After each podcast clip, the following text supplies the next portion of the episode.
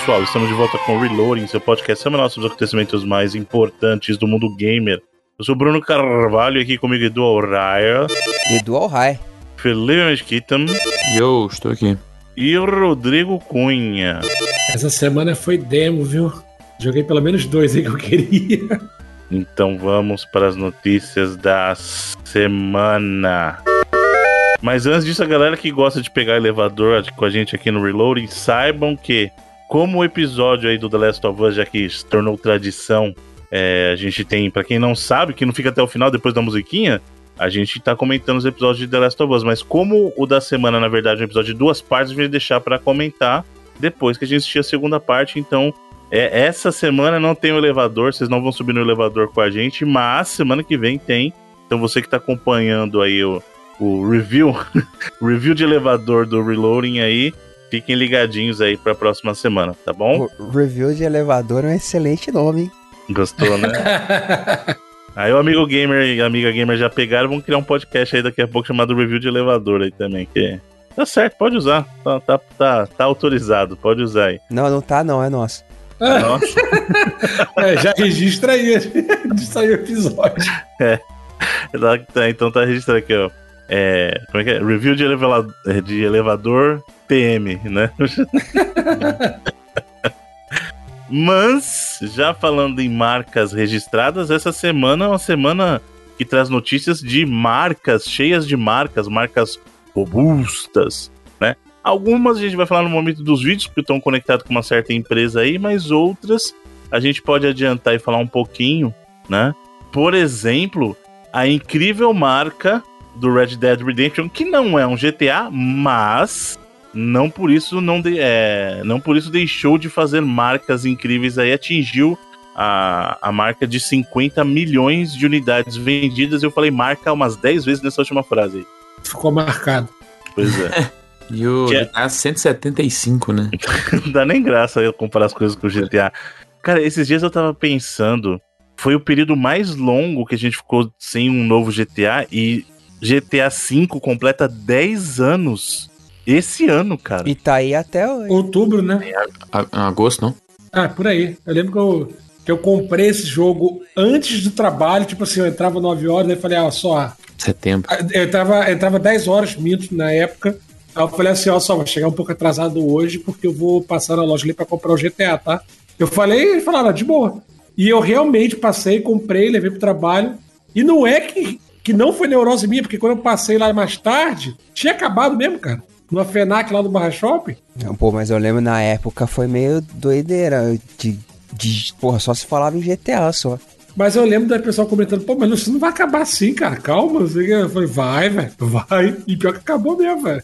Pois é, o jogo aí acabou registrando essa marca de 50 milhões de unidades aí em todas as plataformas, né? Então, desde o seu lançamento, ele é de 2018? 18? 18. ou 19? 18, é. 18. Alguém, alguém lembra da marca do primeiro jogo? O primeiro vendeu quanto? Vocês lembram? Primeiro Red Dead? Hum, não. Mas tá aí, parabéns então pra Rockstar. Mas dá, dá, pra, dá pra descobrir, cara. Pergunta lá pro GPT lá. O, o, o Chat GPT ele me decepcionou um pouquinho aí, fiquei triste com ele. Porque Porque ele, porque ele, além de me colocar ah, numa outra empresa, não que isso tenha sido chato, ah, na verdade o Chat GPT, quando, eu- quando eu perguntei, falou assim: vamos ver se ele sabe mesmo, né? Aí eu fui perguntar pra ele assim: quem que é Bruno Carvalho? Aí ele pegou e falou assim: ó, o Bruno jogador Carvalho. do Porto. Não, não, não, não. Aí ele, ele falou assim: tem vários Brunos Carvalhos. Eu falei, eu fui, dei alguns detalhes mais. Ele falou assim: ó, o Bruno Carvalho, se liga o que ele falou, é CEO da Joy Masher. Eu falei, ô querido, eu adoro a Joy Masher, mas acho que você tá misturando as bolas aí. Gostaria muito. claro, os caras são muito bons, eu acho que não, né? Seja, É uma outra empresa de games também, mas não é CEO, mas tudo bem. Aí. E aí depois eu ensinei pra ele, ele falou assim, ô, desculpa aí, foi mal, ele falou, eu falei, ó, É, você tem que treinar, né? Tá sendo Tem que treinado. treinar ele, é. Ah, eu- você- alguma coisa você- pra você ele não já. Viu, cara, você não viu o meu. O meu, É. foi, o meu foi sensacional. Deixa, deixa eu até procurar aqui no. Eu postei, botei no Stories, já que você citou. Aliás, eu perguntei pro GPT aqui, diz ele que Red Dead 1 vendeu 15 milhões de cópias em todo o mundo até o momento, lembrando que a base de dados dele é de 2021. É, A base é. de treinamento dele é de 2021. né? Olhando que o último. um- último não, né? A última vez que a Take, Take Two é, reportou, ela reportou, na época, 62 milhões de cópias combinadas do 1 e do 2. E aí a galera fazendo uma matemática básica aí, saiu 23 milhões do 1 aí. Então, o último número seria esse por volta de 23 Pô, então milhões. o 2 vendeu pelo menos o dobro aí, né? Se a Hum. gente assumir essa marca aí, caramba, parabéns mesmo, hein? Muito bom. Então a informação está errada aí, parabéns. Esse, esse número de 15 milhões, se não me engano, foi da época que foi anunciado o 2, assim. Então ele, ele continuou vendendo aí. Deu um boost de vendas depois do É primeiro, né? provável, né? Em retro e tal. Pô, eu comprei. É, eu também. Eu ver aqui, ó. É um, é um número provavelmente entre isso aí. Entre... Ó, se liga, se liga no wishful thinking do negócio. Hum. Quem é Edu Alhai? Edu Alhai é o apresentador de televisão e jornalista brasileiro. Ó, Nossa, se Tá, liga. tá certo, por enquanto. Ele é conhecido como um dos principais especialistas em jogos eletrônicos do Brasil, tendo Ó. trabalhado em vários programas e canais de televisão ao longo dos anos. caraca. A- aqui o Wishful Think vai longe. Ele é mais conhecido por seu trabalho como apresentador e comentarista no programa de televisão Games Mais e também como apresentador do podcast 99 Vidas, que tem como Opa. tema principal jogos eletrônicos. Se toma Ó. essa, Jurandir. Ou seja, o Edu Alhai junto com o Felipe tá bolando. Não, tem mais, o- tem o mais, puxa- tem mais. Puxada de tapete aí lá. Tem mais, se liga. É. Ele também é colunista de jogos eletrônicos para a revista Super Game Power Ó, e Game XP. E, ó, não, essa foi foda. E é um dos fundadores do site Baixe Aqui Jogos. Porra. Caraca. Aí tem, olha aí. Edu Alhai é considerado como um dos principais especialistas de jogos eletrônicos e entusiasta de games do Brasil. Ele tem uma grande influência na comunidade de jogos eletrônicos do país e é conhecido por sua paixão e conhecimento sobre o assunto. Tá certinho aí, o futuro é, é Caraca. IA. Não, então, isso aí não é. ele- Isso aí ele tá prevendo o futuro pra você, já, viu? Isso é- Esse, esse chat GPT aí, ele tá meio mãe de Ná já. Ele já tá prevendo ó, que eu vou fundar empresas que já existem, praticamente não existem mais? É isso? Não, você vai resgatar, entendeu? Tipo, você vai, É. você vai resgatar. Imagina, você vai ser o responsável por resgatar a Super Game Power, cara. As pessoas nem estavam esperando, toma aqui, ó. Tá Aí As certo. pessoas, nossa, eu sempre quis e não sabia. Obrigado, Edu Alray, o maior apresentador. É, vai ter um programa de televisão aí também, Edu. Não, vários, vários, vários. Mas, Aí enfim, um é, deles só- vai só chamar pra- Game Mais aí. Só pra fechar esse assunto, o GPT já me ajudou em bastante coisa aí, que o Google eu ficaria caçando o link até umas horas, assim. Né? Quando tiver bem aperfeiçoadinho aí, vai ser... Exato, tem, tem um caminho pra percorrer ainda, mas é, é interessante, é engraçadinho. É, Eu, eu fiquei um pouquinho chateado que ele tem memória curta, isso eu achei meio, meio ruimzinho. Que eu, como, por exemplo, tava conversando com ele sobre o Caramelo, meu cachorro. Aí eu falei assim, ó, eu tenho um cachorro chamado Caramelo. Ele, beleza, teu cachorro chama Caramelo. Aí eu falei assim, o apelido do Caramelo Porra, Bruno. é Melinho. Aí ele, beleza, o apelido do caramelo é Melinho. Aí eu comecei a falar, tipo, Melinho não sei o que, Melinho não sei o que. Aí depois eu falei assim, qual que é o nome do meu cachorro? Aí ele, Melinho. Aí eu falei assim, não, esse é o apelido, qual que é o nome do meu cachorro? Ele, Melinho. Aí eu falei assim, não, o nome do meu cachorro é Caramelo, o apelido dele é Melinho. Aí eu, qual que é o nome do meu cachorro? Aí ele, Caramelo. Eu falei, qual que é o apelido? Ele, Caramelo. Falei, ó, É, mas aí, chat aí você tá, cê tá... O Bruno já tá com um pensamento de Genius aí, tá querendo treinar a IA pra propósitos próprios, assim. Ah, mas a graça dela, aí você não viu que o pessoal tava inclusive testando IA pra, pra eternizar as pessoas lá? Você não viu que tem uma empresa que tá fazendo isso agora? Uhum. Que é fazer o, a sua versão IA pra eternizar? Aí a pessoa morre e você fica conversando, ele disponibiliza pra você sim, a IA sim, dele. é Black, Black Mirror aí. Aquele Caraca, Black beleza. Mirror total. né? voltando vi voltando às não, notícias, voltando às notícias, gente... Bom, já que a gente falou de Black Mirror, vamos falar da, da empresa que tem o console geladeira preta aí. Vamos falar de Xbox, né? E uma notícia aí não muito positiva pra galera aí do fã do console da Microsoft aí, que é o Crossfire é, que é um shooter multiplayer e tinha, não sei se vocês lembram também, a galera que escuta a gente, tinha uma campanha dele que era estava sendo desenvolvido pela galera da Remedy, não era isso? Sim. Tinha não, Cara, teve, né? Teve. Ela, é o jogo que saiu e então. tal. É ah, chegou a sair, eu não joguei, cara. Ah, saiu não, a campanha. É o jogo que no, no papel ele era perfeito, assim, mas na prática.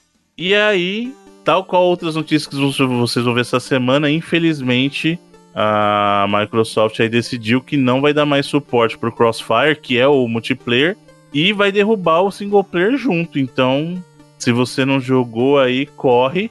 Você tem até 18 de maio, porque depois disso, balbal, né? Eu não sei se já tirou da loja, mas tava para tirar da loja do Game do Game Pass anunciou que vai sair na próxima leva de jogos, né, mano? É, ele não saiu ainda, mas ele já tá naquele Living Soon lá. É. E assim, é, e vão tirar a campanha também. É, então, esse que é o ponto, né? Não é nem que os caras ah, vão dropar o conteúdo do multiplayer que tem que dar suporte contínuo. Não, vai dropar o single player junto. É. É curioso, né? É um jogo coreano, né? O, o Crossfire, que faz sucesso pra caramba lá. Aqui ficou alguns anos pra, pra vir, fecharam a parceria com a Microsoft mesmo, né? Microsoft era uma das, uma das envolvidas na distribuição, publicação do jogo aqui no Ocidente. E, cara, não deu. assim, não fez um, com certeza um décimo do impacto que eles esperavam fazer, assim. É, na verdade, uh, isso emenda até com a outra notícia que eu quero trazer, que é falando da Turtle Rock aí, que eles acabaram anunciando também que o Back for Blood é, viu, só, terá... só, pra, hum. só pra deixar um registro sobre o Crossfire, ele foi massacrado por público e crítica, né? Não foi só que não deu certo, né? Sim, sim, sim, é. Mas quando ele foi anunciado, a, a versão da Xbox né? foi ma, ma, massacrada, porque eu lembro que na época. Sim, esse, esse Crossfire né? X, esse que, tá, que foi lançado ano passado, tá fazendo um ano de lançamento agora. Isso. Hum. Porque eu lembro que na época que o pessoal anunciou, a galera do Crossfire mesmo ficou, caraca, e o, o pessoal falava, o Crossfire é legal pra caramba, não sei o que, não sei o que, não sei o que. E que bom, parece que não deu muito certo no Xbox, né? Assim como, infelizmente, o Back for Blood também acabou não ganhando a atração que o pessoal da Turtle Rock esperava. Eles vieram a, a, fazer um anúncio oficial que vão acabar com o suporte, né? Vão terminar o suporte ao jogo para poder focar na próxima propriedade intelectual deles aí, o próximo jogo, né? E, e aí eu acho que isso meio que conversa com essa notícia anterior justamente por causa disso a gente a gente tá num, num, momento em que todo mundo tá procurando o seu game as a service, sabe? Aquela coisa de um jogo de suporte contínuo. E nem todo jogo precisa ser assim, cara. Principalmente o pessoal da Turtle Rock, que é um estúdio menor mesmo, é um custo grande você manter uma estrutura para ficar dando suporte contínuo para um jogo. E principalmente também no caso do Back 4 Blood, que a gente sabe que não, não, não ganhou a atração que eles esperavam, né? É. E a, assim, eu particularmente fiquei bem. É decepcionado com o jogo, justamente porque ele tentou ser mais complexo do que ele precisava, sabe? É... Eu lembro quando a gente foi jogar aqui, cara, eu tava esperando Left 4 Dead. Assim, ficaria... hum. é, o caso do Back 4 Blood ele é um pouco diferente porque ele não vai ser, por exemplo, vai, não vai encerrar o serviço. É, ele vai encerrar o desenvolvimento Eles vão parar de, de desenvolvimento, conteúdo. Parar de fazer, é, vão parar de fazer novas expansões, né? Uhum. Sei lá, cara, teve um ano de expansão, né? Tá bom, né? Left 4 Dead não tem mais nada, há anos o povo joga até hoje aí. É, então. Então, mas é, é que tá, porque o Left 4 Dead ele ganha na simplicidade, cara. Sim, sim.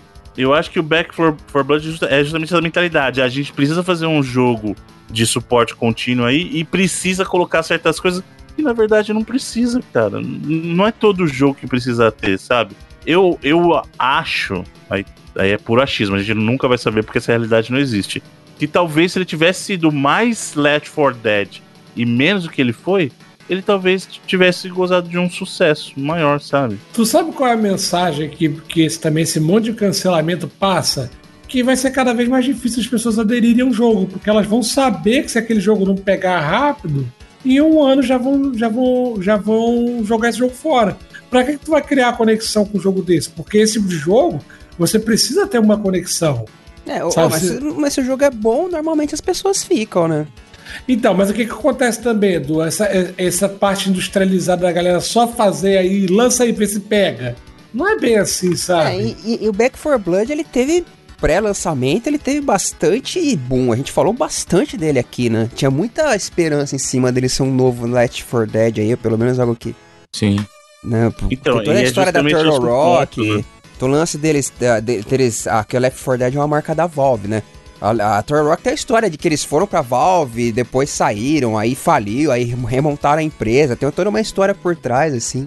E esse seria um sucessor espiritual, tem teoria, tanto que eles até usam o 4 no nome, mas. Então, e aí eu acho que esse que é o problema, tá ligado? Edu? Porque eu acho que gerou uma expectativa em alguma parte do público, não vou dizer que é a maioria, mas em uma parte do público gerou-se a expectativa que ele seria justamente isso. E tinha uma galera que tava não, mas, mas, Bruno, por um Left 4 Dead novo, sabe? Ele tava mirando nisso. Mas tava a entrega mirando. é O nome Back, né? Back for Blood isso, então. com 4 tá mirando nisso, cara. Mas a entrega foi né? diferente, é, né? Pois é. é. Esse é o problema, sei lá. Mas vamos ver, eles dizem, é, eles anunciaram que tem um novo projeto aí, vamos ver o que vai sair. Eu Evolve, quero... Evolve 2. Olha, não deu muito certo o primeiro também, né? ah, não, ah, isso é piada, hein, gente? Não... Eu, eu, espero que eles é, olhem essa situação e talvez considerem fazer um jogo com um escopo um pouquinho mais fechado, né? Vamos ver. Uh, ainda falando lá, a gente trouxe a questão do Crossfire, tem uma notícia do Xbox aí.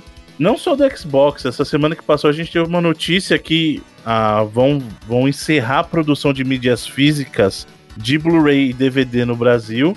E aí estendeu-se essa notícia também que no Brasil não teremos mais produção de mídia física para Xbox. O que eu acho um problema para quem ainda consome mídia, consome mídia física. Mas peraí, peraí, peraí, antes da gente se aprofundar nisso, Bruno, hum. isso não foi confirmado pela Microsoft, tá? Nem negado. O problema é que quando perguntados, a resposta deles é assim: ah, os jogos da Microsoft continuarão disponíveis na Xbox Store. Tipo, eles, eles não confirmam nem negam. Aí o pessoal insistiu na pergunta e falou assim, não, os, a resposta oficial é: os jogos da Microsoft continuarão disponíveis na Xbox Store. É, porque que aconteceu? É, partiu de lojistas, né? Que teriam recebido comunicados de que os jogos em mídia física não parariam de ser fabricados no Brasil, vendidos no Brasil, porque, por conta da do baixa adesão das pessoas que tem, na questão do Xbox, tem uma fatia muito maior do mercado digital do que seria do mercado físico aqui, Sim. né? É, o que não, não é surpresa nenhuma e, tipo né, no assim, caso do Xbox. Se você for olhar vários lançamentos, eu não digo nem recentes, eu tô de 2020 para cá, vários jogos third party já não recebem versão física no Xbox. Um dos primeiros é que eu lembro foi o próprio Doom Eternal, já não tinha. Aí a gente já tá tendo alguns jogos esse ano que não vão ter também, assim, essas versões em físicas de Xbox, né? Não, não é o primeiro jogo. É, na verdade, é, não, não, isso é uma coisa exatamente nova dependendo do jogo, né? A parada é que isso poderia vir a acontecer com qualquer jogo, né? É, a gente ainda tem, por exemplo, jogos first party recebendo, né? A gente teve. É, se bem que ano passado a gente não teve nenhum first party porque todos foram exclusivamente digitais, mas 2021 teve o, o Forza, teve o, o Halo. O Halo. Uhum.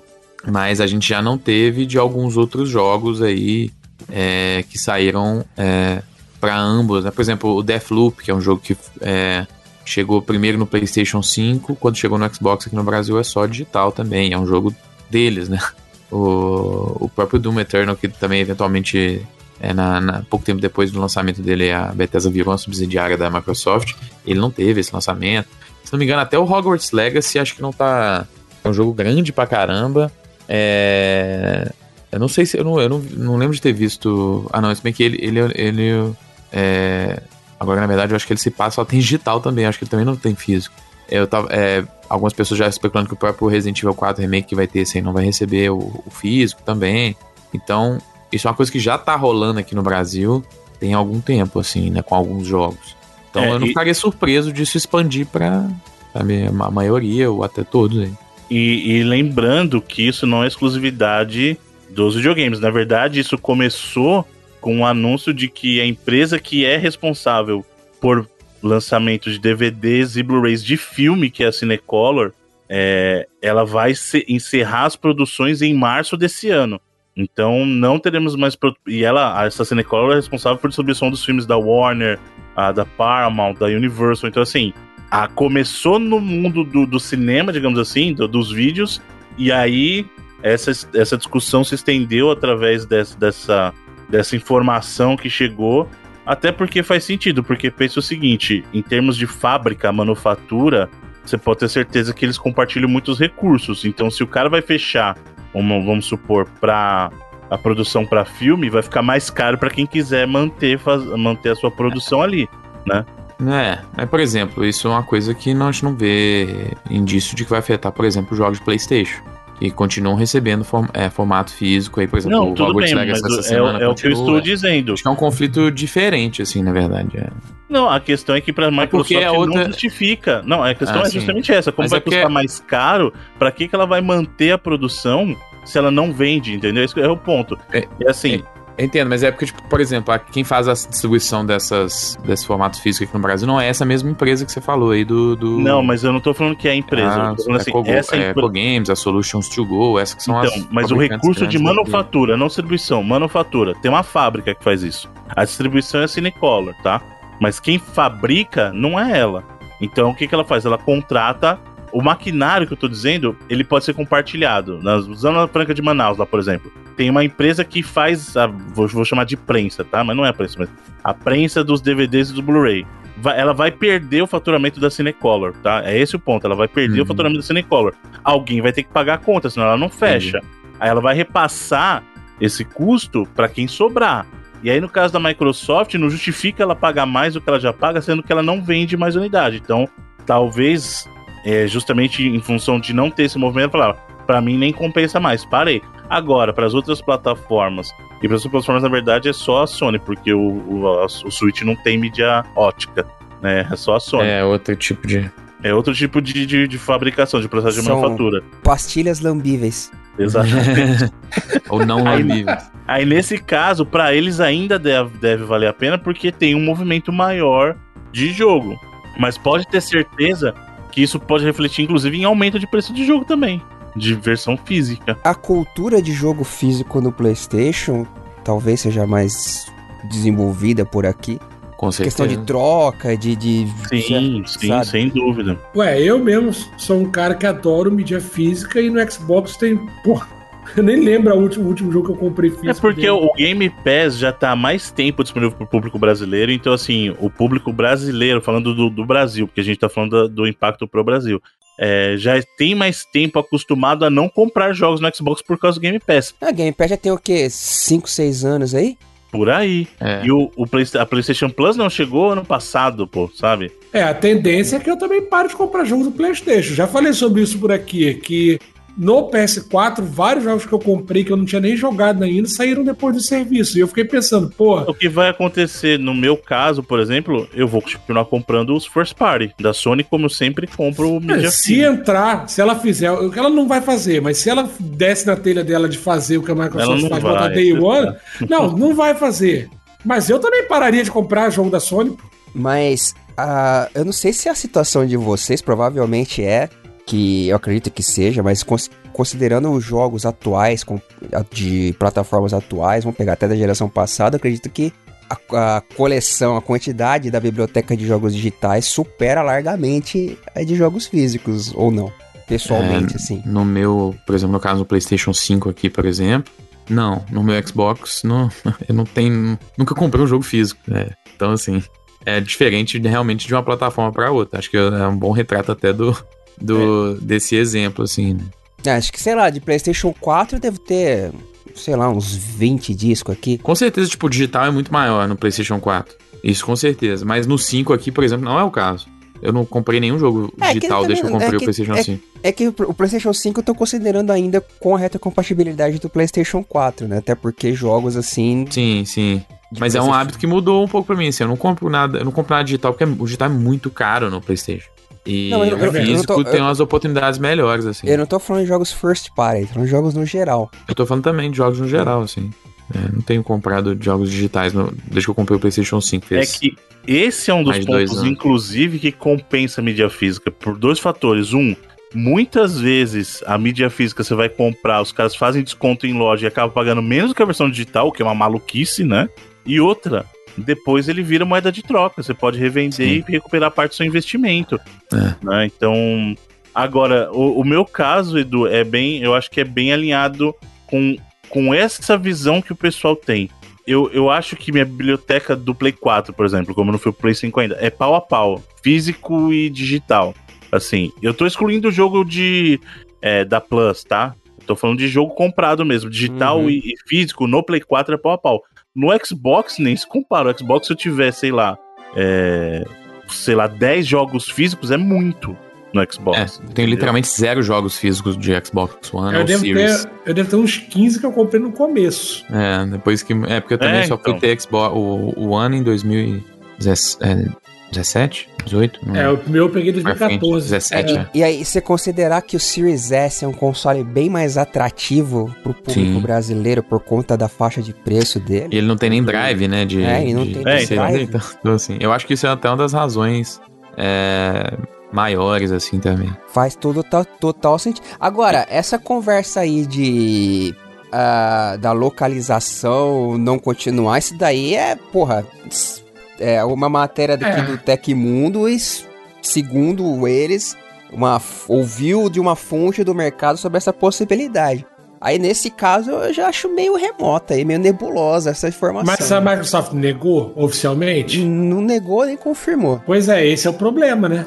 Deixa a galera com, com a mente fértil. É assim, são dois processos diferentes. É, né? exato, porque dublagem é uma coisa, localização é outra, né? Exatamente. Então, Ambos estão juntos aí, mas, tipo, você pode ter localização só de texto, caramba. texto sem dublagem de áudio, É. exatamente. Então, E de assim, repente esse é o cuidado que eles estão tomando, Edu, pra se pronunciar com isso aí. Não, mas pô, se Apesar- deixar, apesar- deixar de fazer localização pra PTBR, fecha a empresa, porra. Que Então, até Mas é jogo... dublagem, será que entra na minha. eu acho, eu acho que para jogo First Party da Microsoft, a gente ainda vai ver dublagem em português do Brasil. Independente de produção física aqui ou não. É, um, é algo que eu acho que eles não cortariam. A, a Microsoft, nesse sentido, sempre teve um cuidado e uma presença bem forte no Brasil com esse tipo de conteúdo. E assim. uma das primeiras que começou a fazer, inclusive. Sim. Sim. Mas aí, quem cortaria então? As third parties? É Mas muito fácil cortar. Mas né? aí faz menos sentido, porque iam cortar só da versão do Xbox, sendo que eles Não. vão localizar pra outra plataforma. Aí eles E não é isso que assim, tá na. Isso não é isso que tá na matéria, né? Eu também acho muito estranho essa, essa ideia de, sabe, a empresa que sempre teve esse suporte num mercado que, num momento, na verdade, que isso é cada vez mais importante e cada vez mais developers fazem esse tipo de coisa, até menores aí, é, ela abandonar isso, eu acho também bem improvável. É, porque localização também é acessibilidade, né? Exatamente. Então, parece que a informação meio que tirada da cartola aí. É, essa Ah. aí não tem. É um. É um é como eu falei, é um- são processos diferentes para a pessoa querer chegar nesse salto lógico de porque para a produção de mídia física. Isso seria uma consequência natural. Não tô dizendo também que não vai acontecer, tô É, dizendo que é um, é um outro processo. né? Nunca se sabe, né? Exatamente. Mas, Mas, você, que é, você analisando. improvável, parece. Sim, a, a mídia física faz sentido, né? Pá. E como a gente falou, já é, já é uma, uma coisa que já acontece, assim, com vários Uhum. lançamentos. Já existem há muitos anos jogos que não que recebem versões físicas para PlayStation e não recebem para Xbox. E isso acontece já há muito tempo. Vários, vários jogos já acontece isso e vão continuar acontecendo. E aí a, notícia seria que isso passaria a acontecer com qualquer jogo, né? É, mas é, realmente vamos esperar para ver. Esse ano a gente tem vários lançamentos grandes de first party da Xbox, né? Forza, Starfield, é, Redfall. Então, assim, é, que esses first parties são jogos que de fato continuam recebendo esses formatos físicos sempre.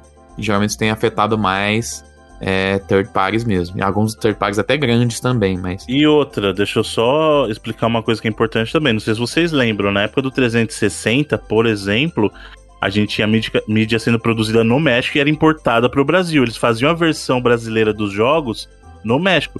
Então também, digamos assim, em necessidades especiais, isso não impede de eles produzirem a versão brasileira do jogo em outro país e, importar para o Brasil para distribuir, entendeu? Não tô dizendo que é o que eles vão fazer, tô dizendo em, em necessidades especiais ainda existiria essa abertura para se trazer o jogo, só que ele seria importado, ele não seria mais produzido no Brasil, né? E eu, eu na verdade, tô muito mais preocupado, realmente falando, do lado dos filmes do que disso aí, cara. Porque isso pode sim, de repente, significar falta de localização pro Brasil em filme. Porque hoje o Blu-ray, o, o Blu-ray brasileiro compartilha território com o, o- São as Américas, a região 1, né? Do Blu-ray. você diz localização em que sentido? No formato físico? Não É, vai- de você comprar um Ah, Blu-ray. mas, nossa, cara, se videogame tá dispar Diz pra filme, putz. Porra, vai virar, vai virar o mercado do vinil daqui uns anos. aí. É. Vai voltar com um bagulho super premium e caro pra caramba. E, e- e hipster pra caramba. Exato. é. CD tá hipster. Cara, Cybershot tá hipster hoje em dia, velho. Exatamente. Bom, Porque, mas tipo tá assim, aí, as empresas não vão de localizar em português do Brasil, um dos maiores mercados de streaming do mundo, sacou? Hã? Não tem isso aí, não vai acontecer. Agora, Então, mas aí o conteúdo do Blu-ray pode não ter, entendeu? Esse é o ponto. não vai ter Blu-ray. Pra... Tipo, não, não interessa se o Blu-ray vai vir localizado ou não, só não vai ter Blu-ray. Não, mas isso é no Brasil. né? Nos não ser a produção do Blu-ray no mundo, pô. Ah, É isso que eu tô falando. Território do Brasil no Blu-ray você é não vai conseguir mais comprar igual rolava você comprar da Amazon gringa um Blu-ray que vem com português, assim. Isso, entendeu? É uma preocupação bem de nicho essa aí. Desculpa te informar isso aí. First world É, problems, first né, world cara? Eu problems, sei, sei lá, o JC lá, que estão preocupados. O Siqueira lá do Rapadura estão preocupados. É. Bom, é, já que a gente citou essa questão de, de CD, que não vende mais, temos uma notícia aqui deveras curiosa, que a trilha de Assassin's Creed Valhalla ganhou o Grammy de melhor trilha de jogo. E aí é que tá, porque muita gente fala assim, ah não, mas pela primeira vez um jogo foi premiado? Sim, pela primeira vez um jogo foi premiado nessa categoria específica para videogame, porque a gente já teve sim outras trilhas de jogos premiadas durante o Grammy, mas não dentro dessa categoria específica. A gente teve lá o próprio caso do, do Babaieto, que acabou É. ganhando. O, o Né? negócio aconteceu que foi que o Babaieto não foi indicado pelo jogo, né? Ele foi indicado como Exato. trabalho do Christopher Tim. Exatamente. Aí, depois o Journey foi indicado, só que era uma categoria que era dividida com televisão, né? Exato. E agora, o que aconteceu é que a trilha do Assassin's Creed Valhalla ganhou uma categoria que é especificamente para videogame. Não é só videogame, porque tem outras mídias interativas, mas vocês entenderam. É uma categoria que criaram para poder premiar videogame. O que é legal, o Grammy reconhecer que realmente as trilhas do videogame têm um peso muito grande, né? E tem qualidade para entregar. E Agora, o curioso é o do- Valhalla. O Valhalla ganhou em que? Mas que foi do, do DLC, A do do, DLC. Down of eh, Ragnarok. Hum. Será que eles premiaram pensando que era do God of War? Era errado. É, vocês leram. hein? Ele leu Quem só tá- o final, Ragnarok, ah, é aquele lá, pô, bom. Quem hein? tava, quem tava concorrendo era o, o, o Aliens Fireteam Elite, o Call of Duty Vanguard, do Bear McCready, veja só você. O Marvel's Guardians of the Galaxy, o Richard Jacques, e o Old World do nosso glorioso Christopher Tim aí, que acabei de citá-lo. Isso aconteceu, inclusive, no Oscar, tu lembra, Bruno? Chegaram, anunciaram, ah, quem venceu o Oscar de melhor filme foi La La Land. Aí todo mundo, é, beleza, subindo no palco. Ele, oh, peraí, peraí, peraí, foi o. Moonlight. É, né? Pô, é, eu descobri essa semana aí também, não, talvez semana passada, que o Bear McCreary fez a, a trilha do Forspoken lá também. Fez? Caraca, eu não sabia, hein? Jogou Ele uma mistureba a- do caramba de. Ele fez a trilha de The Walking Dead. A- o tema dele lá é dele. Ah, é? Uhum. É, ele é um cara originalmente, na verdade, de TV, né? Acho que nos últimos anos, que depois que ele fez o God of War, a galera começou a chamar ele pra fazer jogo também. Ah, e a gente tava falando de marcas importantes aí, marcas pomposas. Também temos que citar aí que o PlayStation 5 teve a sua melhor semana desde o lançamento é, de vendas no Japão. Ela É, acabou atingindo a marca aí de 93 mil unidades vendidas, né, nessa primeira semana de fevereiro aí. E, de novo, em território japonês, ou seja, isso mostra que o PlayStation 5 continua em alta aí, né? Se É, sair, vai vender. E que vários dos resultados que a gente via em meses muito fracos aí eram exatamente em função do estoque, né? Que é o que eles falavam, assim. Hum. Ele vendeu quase o dobro que o Switch vendeu no Japão na semana aqui. Tudo bem que o Switch já é um, Já um juggernaut né? gigantesco no Japão, já tem uma base muito, muito grande, né? Mas isso é uma, sabe, se você pensar isso um ano atrás aí, era impensável o PlayStation 5 fazer esse tipo de número versus o Switch. Deixa a Nintendo lançar mais um modelo aí do Switch, pra você ver. o, o Lite XL. E foi uma semana boa de, de Xbox também, tá? Mais de 14 mil unidades aí, sendo que na semana anterior não tinha vendido nem 2 mil, então, tipo assim, teve um estoque grande até de Xbox também entrando no país aí na última semana. É, o Xbox tá, tá performando bem melhor do que o histórico dele aí no Japão, né? A gente sabe Sim. que o, Japão nunca foi um território muito é, receptivo pro Xbox, mas essa geração tá se provando um pouquinho mais, a, mais aberta pro Xbox ali. Talvez pelo próprio S ser um consolezinho menor, a gente sabe que no Japão o pessoal tem um problema de espaço lá. É, e a grande maioria de unidades foram do S, exatamente. É. É, e, e- e a parada do Japão é mais um indício aí também de que a, a, a época de escassez de componente tá. Ficou pra trás. É, assim. ficou pra trás, né? É curioso que, tipo assim, vendeu muito PlayStation 5, mas é, e se você olhar lá, acho que da, da versão com disco são 70 e tantas mil, então a maioria é a versão com disco, mas vendeu pouco jogo físico pra PlayStation 5 na Então, semana. Então, tipo assim. garantia. Fala assim, eu vou comprar que vai que, né? Ou tá comprando tudo em digital, que é um negócio, uma mudança grande pro. pro. pro Japão, ou estão só jogando jogo antigo mesmo, jogo de PlayStation 4. Pode ser também. É doideira, né? Mas, Pô, e nem, e, nem, e nem vou condenar, não, porque eu tenho feito bastante isso. é. Não, mas é bom você ter a oportunidade de jogar com as Se preparando também, 5 é. traz, é. Preparando pra jogos aí que tem esse ano, né? Alguns jogos japoneses grandes. Eu acho que foi. Evil 4, Final Fantasy XVI. É, o remake. Ah, apesar que o remake 2 eu acho que não sai esse ano, mas. Difícil. né? É. Talvez não tenha nem você dizer, necessidade. Oi? Quer você dizer alguma coisa? Que você falou uma vez aqui que depois que você vai no PS5, é difícil voltar atrás, cara, porque realmente a qualidade de vida que ele traz, cara, de tudo abrindo tão rápido, é um sistema tão bom, velho. Né? Mas eu Pô, eu tô comentei mais sentindo isso. por conta do frame rate dos jogos, assim, né? Que- Pô, mas tudo vai tão natural, sabe? Tudo tão rápido. Eu, eu tô gostando bastante disso, cara. Hum. É, a, interfe a interface agora tá bem melhorzinha do que era no início, assim, né? No início ele tava bem cru ainda, os caras colocaram bastante coisa legal do, do, play, do, né, do PS5. Fala isso, cara. Só queria comentar um negócio com vocês, que já que vocês citaram o PlayStation 5 e jogos, eu tava rejogando. Eu não lembro se. Eu achei engraçadíssimo isso. Eu não lembro se no original, no, no Horizon Zero Dawn tinha, mas eu tava rejogando aqui o. A Forbidden West, né? E tipo, cara, eu, eu acho muito engraçado. Manja, não sei se vocês repararam, vocês já deixaram o jogo parado quando tá rolando aqueles diálogos que tem aquela árvore de opções assim? E tem tipo as três pessoas conversando, vocês já deixaram parado naquilo? Não, nunca deixei parada. O que Cara, acontece? tipo assim, você não escolhe nada, né? Então ninguém fala nada e é só que a animação não para, os personagens continuam lá. Mexendo. Ah, não, isso Cara- achei. Aí fica cortando câmera, tipo, Isso, corta mano, mas fica um climaço, cara, inacreditável, sempre... Nossa, velho, Isso aí eu já vi, mano. Isso É aí eu já muito. vi. É, velho, é muito incômodo, assim, parece. Mano, parece que. Parece aqueles. Como é que chama? É. Como é que chama com aqueles bagulho de cinema em, em, em passe mexicano?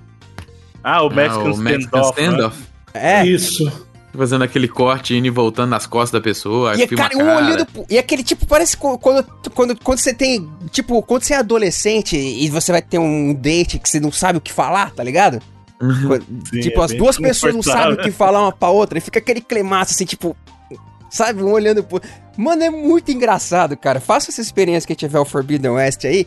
Principalmente se tiver mais de uma pessoa. Se tiver três pessoas assim, fica um climaço, cara. É engraçadíssimo.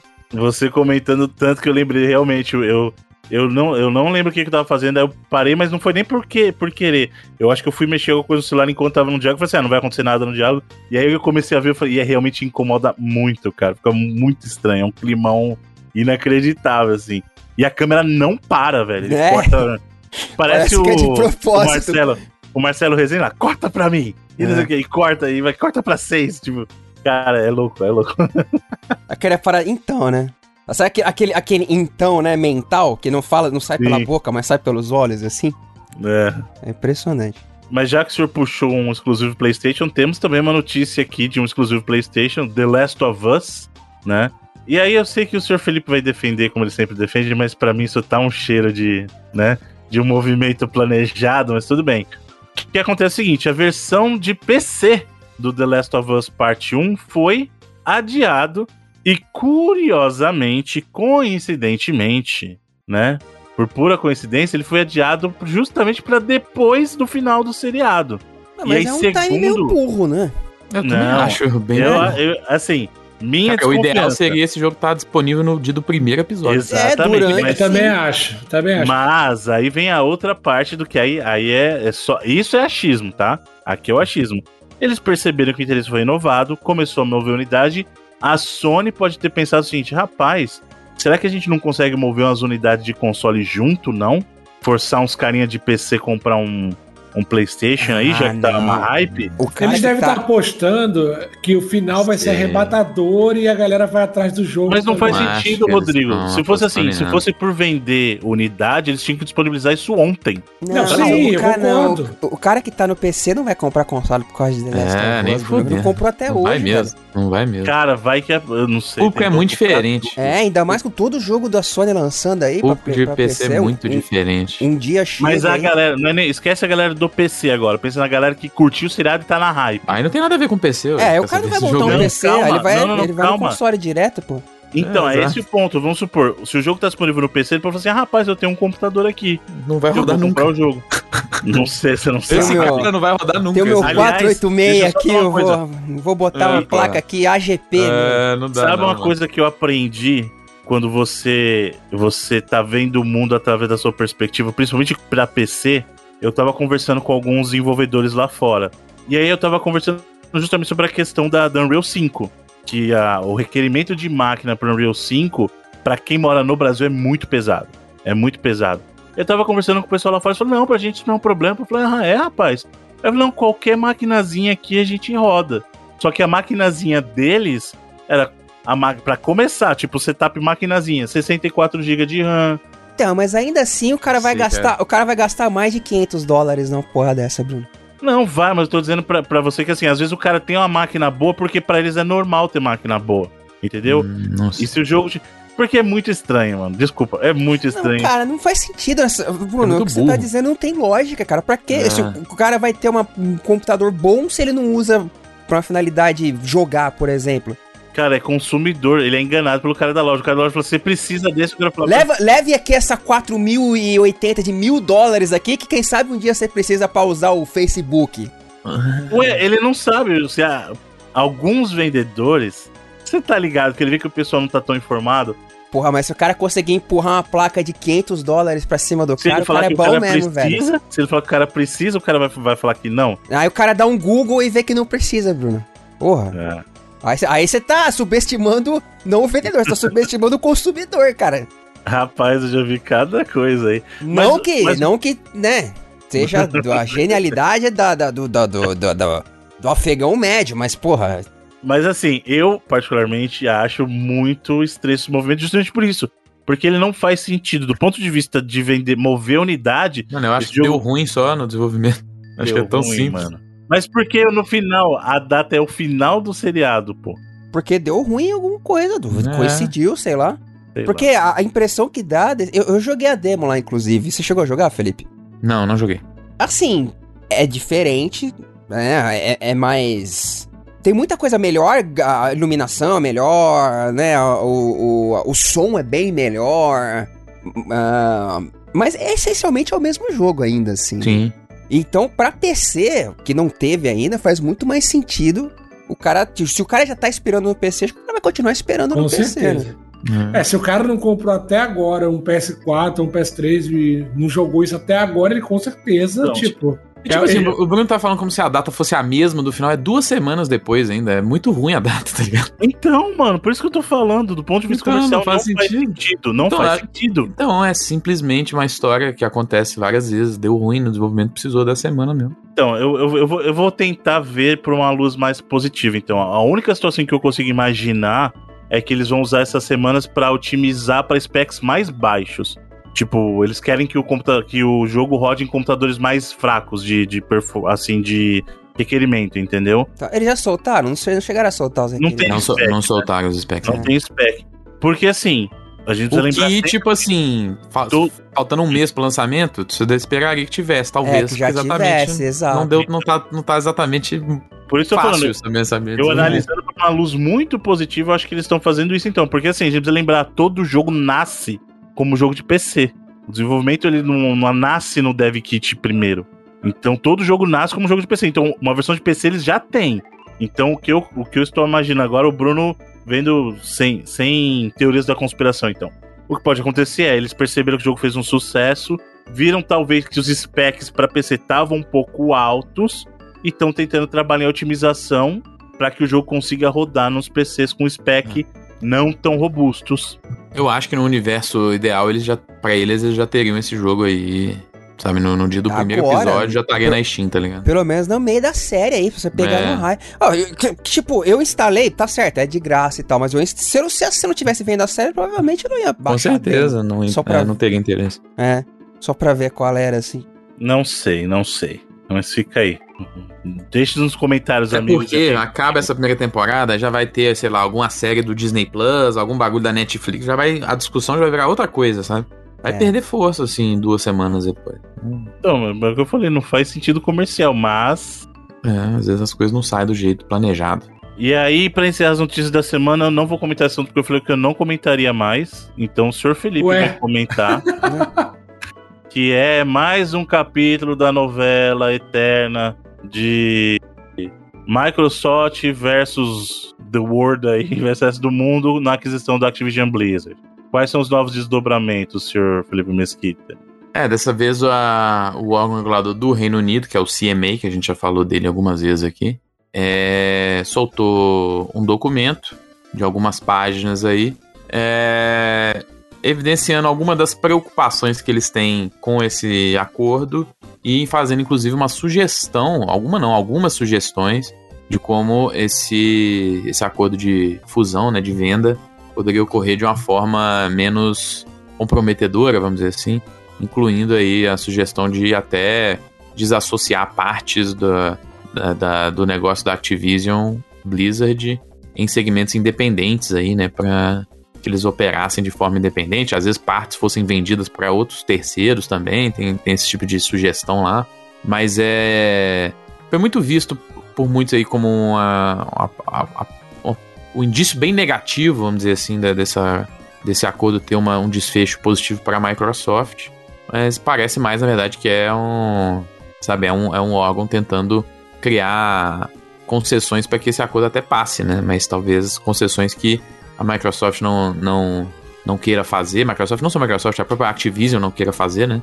E que inclusive tem gerado aí uma tensão entre a Activision, Blizzard e a Sony. O próprio Bob Coach, que estava bem na, na maciota escondido aí desde os escândalos que ele teve Ah, o cara é, voltou com a metralhadora de melda ligada, né?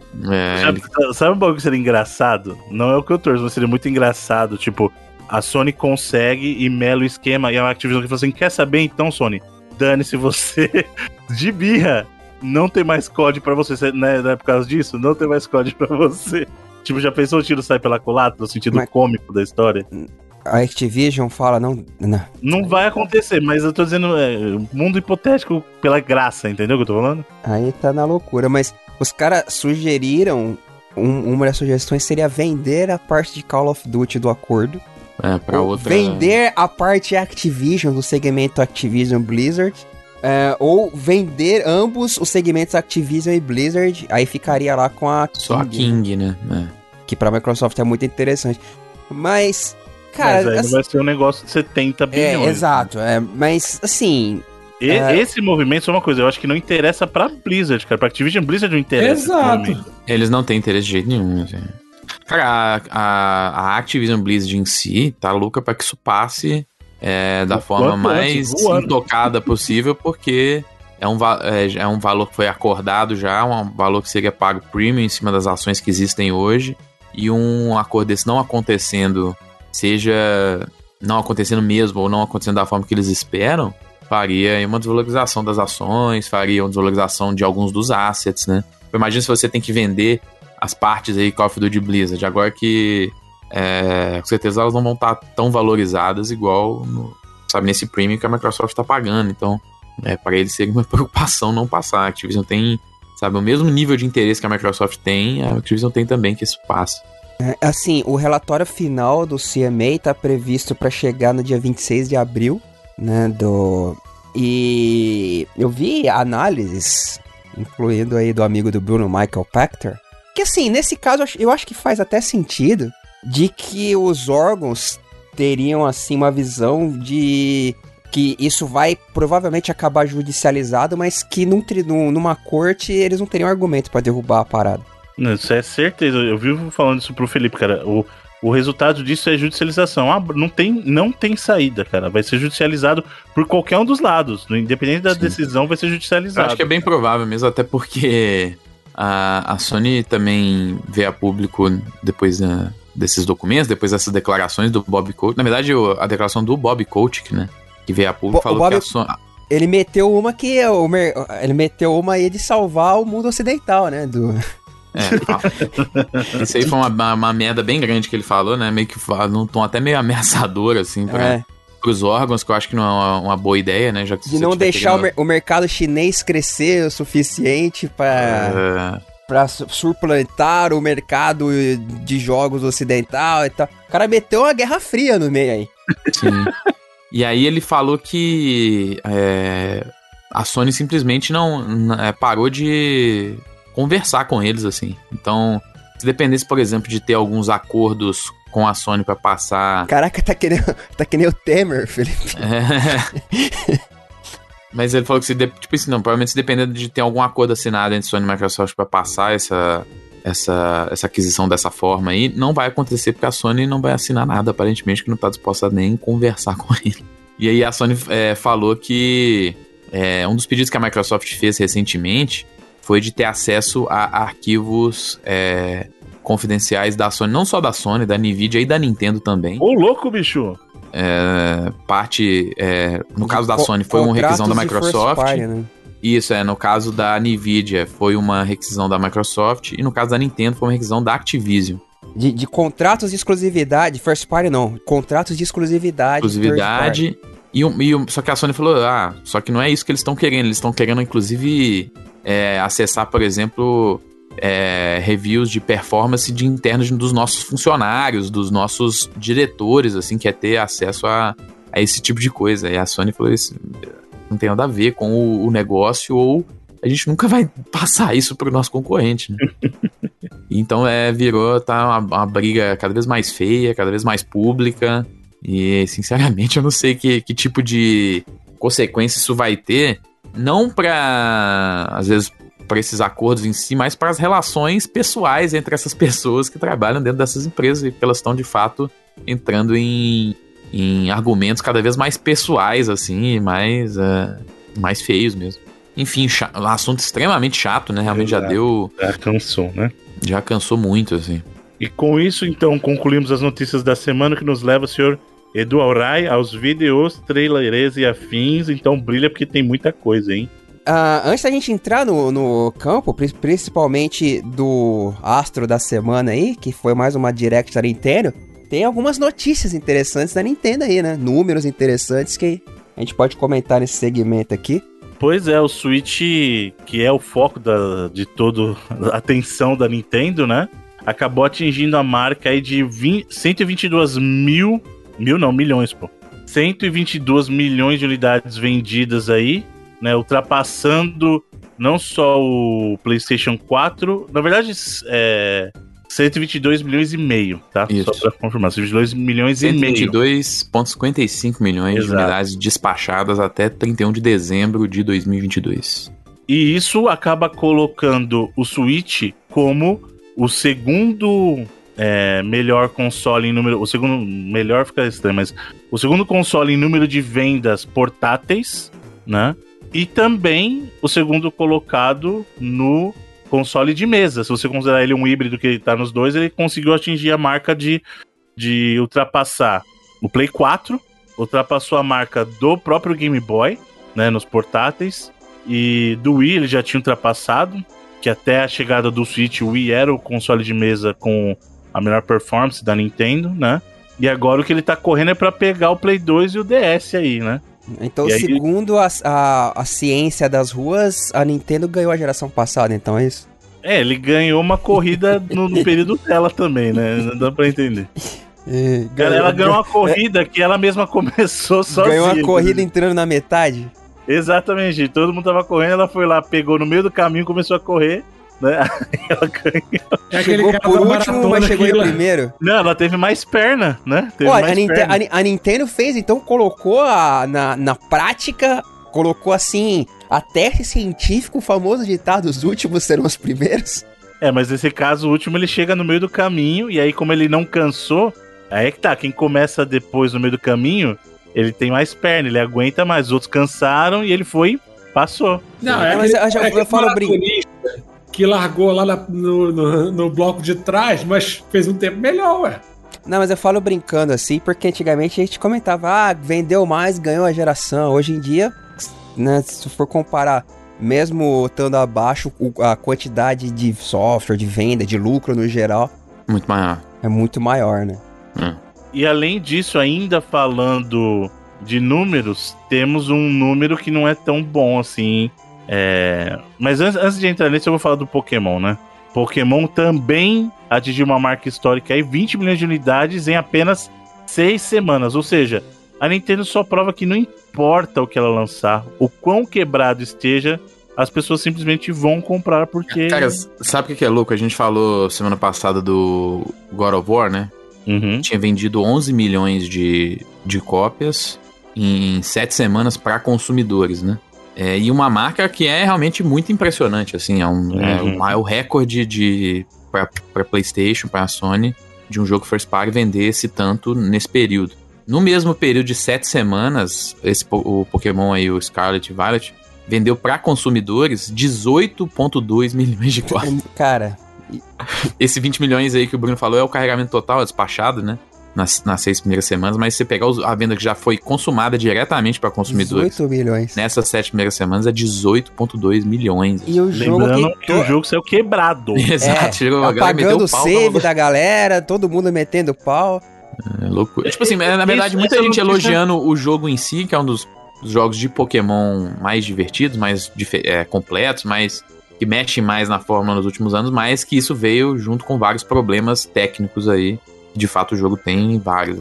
É, o Mas, que cara, se você preocupa é a pegar- mensagem disso. Tipo, fico feliz, parabéns, vender 20 milhões de unidades, mas essa mensagem de que, ah, não importa, vamos lançar um negócio quebrado, as pessoas compram. É, Isso, essa mensagem me preocupa. E tipo assim, se você for olhar esse carregamento, que foi o primeiro número que o Bruno falou aí, as despachadas, ele já é o quarto colocado aí na franquia Pokémon, né? Isso com só seis semanas de mercado, tá atrás do Gold e Silver, que tem 23,7 milhões, o Sword and Shield, que foi o Pokémon tradicional que veio antes desse aí, com 25,68 milhões, e o Red, Blue e Green lá, que com mais de 31,38 milhões. Primeira Ou seja, não tem como, né? é. Mas é, não é impossível olhar eles se tornando pelo menos o segundo maior aí. é, nos próximos anos, né?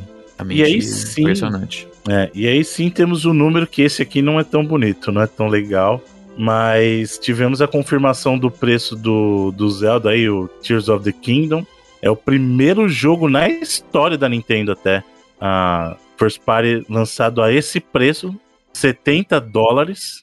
É, primeiro da história, não teve um jogo tipo, que vinha uns acessórios que custava mais que isso? Acho que. Não, mas aí não era só o jogo, não né? é. É o jogo, né? A gente Só o tá falando do, do, do É. SKU jogo, entendeu? Uhum. Uhum. E eles falam que não vai ser um caso dos todos os jogos passarem a custar 70 dólares, que é o que primeiramente a Sony, agora a Microsoft também estão fazendo com jogos da geração atual.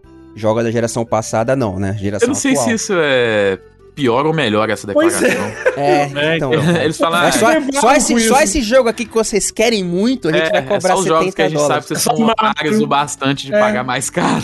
Só Donkey Kong, só os jogos que. Se bem que Donkey Kong nem entra nessa, né? Só O Mario. Donkey Kong não entra nessa, no Mario, aí sim. É, mas é basicamente isso. O próximo, o Mario Kart. É. né, 70 Smash. Bros.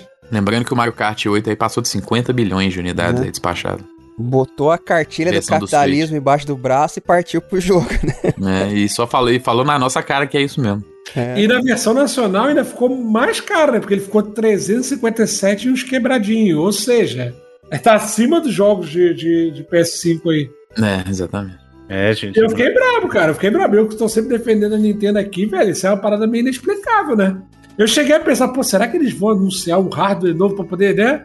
Fazer aquela, aquela história de, ah... De ser cross-mídia, igual de Exato, Zelda. exato. Pô, foi mal o preço aí, mas... Cross-mídia não, é cross-platform, né? Mas não, né? Foi na cara dura mesmo. É. Foi isso que o Bruno falou. Vocês querem muito? Toma aí então.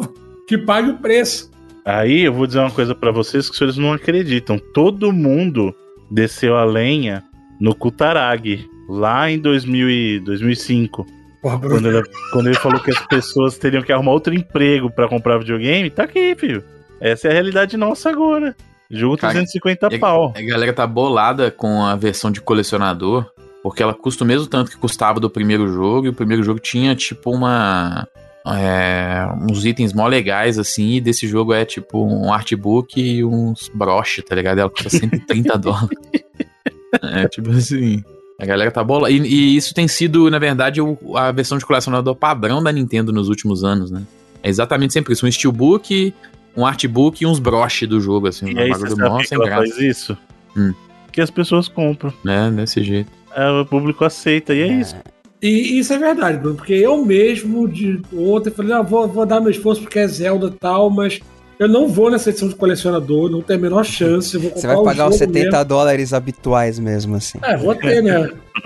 sou trouxa, sou otário, fazer o quê? Tipo É assim, a, a defi- galera a reclamando definição que- de relacionamento tóxico a- a- demonstrada na prática. Cara, é, é provavelmente é do single player minha série favorita, mais do que Final Fantasy, inclusive. Tá certo, tá E, certo. porra, e o jogo, sabe, parece Pô. tá fantástico. Vou fazer o quê, velho? O, o primeiro Breath of the Wild aí foi um dos melhores jogos da história, possivelmente o melhor Zelda já feito. A, a gente vai falar de um negócio da Nintendo aqui, mas eh, fazia tempo que eu não olhava. A Nintendo tá de sacanagem com a minha cara. Hum. Eu fui olhar o preço do Switch Online, e o Switch Online, beleza, tipo 100 reais por ano, fala show. Aí eu falei assim, bom, quanto que é o Switch Online mais o Eron? O Eron, tipo assim, vai adicionar um preço, né, alguma coisa, sei lá, uns 50% a mais? o Switch Online com o Eron, ele custa 150% a mais do que o valor do, do Switch Online. Ele sobe para 246 reais. E nesse aqui vem os jogos extras aí? Isso, a Nintendo faz as pessoas Mas peraí, explica. Eu, não sei, é o que, o que, que, o que, que vem? Como é, como, é que é, como é que tá dividido esse negócio dos jogos da Então, Nintendo? o- hoje, como é que funciona? Jogos de Nintendinho e Super Nintendo, hoje, ho- hoje, se bem que vai- eles anunciaram durante o, o Direct, eu vou colocar, e o Game Boy clássico, né, o Game Boy clássico e o Color estão no plano base, vamos chamar assim, o Switch Online. Isso. No Heron tá o 64, o Mega e agora o Game Boy Advance. E as expansões, né, de uns jogos aí. Alguns jogos. Sim, Animal Crossing, o Mario É que Kart eles ficaram com vergonha de 8. cobrar 250 Platinum pau, sendo que com esse dinheiro você consegue assinar já, vai, mais uns 50 quando você assina a categoria da, da Plus lá. Mas você e não pra vai não ficar dando jogar jogo velho só. Mario Kart Double Dash no, no qualquer lá, o, o do Nenhum Game Boy. dos dois. Não, Double Dash é do, do, do, Do GameCube. Qual que era do Advance lá? É o Mario Kart Advance, né? Eu não esqueci É, o nome dele. Super. Circuit, é Super Circuit. Super Secret, é isso. Isso. Exatamente. Não vai jogar isso no Playstation, pô. É. É. Nem no Switch, porque eu não vou pagar 250 conto. Você pode jogar em Online. qualquer celular Android, mais ou menos, que tem aí. Exatamente. mercado. Ou então a gente, pô, a gente sempre fala aqui que Reload é uma família, né? A gente pode, né? Assim, Então, aí na conta família fica mais razoável, porque, assim, sai 400 pau, mas até 8 pessoas, então sai 50 pra cada. É mais Pô, por razoável. um ano, é, tá, tá de boa. Tá razoável. Mas a Nintendo foi olhar aquele mesmo e falou assim: você tá de sacanagem com a minha cara, mano. Você tem o pior serviço online, tem coragem, a cara de pau de cobrar 250 conto. Parabéns, mano. Parabéns. Bom, mas enfim, Nintendo Direct. Que mais uma vez uma Direct muito boa aí, tal qual as, as últimas, todas têm sido bem legais, né? Sim. Eu achei bem boa também, cara. Foi legal, mas eu tenho alguns pontos de contenda aí. Ah, como não? É, que novidade. Mas curiosamente, todos eles estão ligados ao quão mercenária a Nintendo é, né? Aham. Ou Tá quão bom. trouxa, traduzindo, o quão trouxa nós somos. Conta tudo pra sua mãe, Bruno. Mas vamos lá, você já, já descarrega o seu mais ainda o, a sua, Não, sua me- metralhadora. Sua metralhadora cheia de mágoas. Apareceu o Prime, eu fiquei super feliz. Falei assim, beleza, não vai ser o 4, mas eles vão fazer o quê? Remasterizar a trilogia e trazer pro Switch. No que que mostra que não é a trilogia. Eles, eles vão vender o primeiro Metroid Prime. Uhum. Mas, E Bruno, aí- posso... Ah, Não, Fala. fala aí, fala aí, fala aí, você ia completar.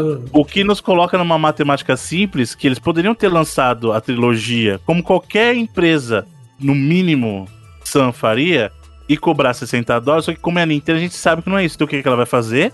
vai lançar os três jogos remasterizados separados, que é pra você gastar o dobro. Mas Bruno, posso falar um um vai negócio? ter 40 dólares. Não, não Mas, cara, confirmaram o ainda, né? trabalho. Não, eu já entrei no shopping e tá lá, 40 dólares. Não, não, não, Sim. não. Os outros Confirmar que jogos... vai ter todos. é, Pode ser é. que nem façam os. É, pode ser que seja só o primeiro.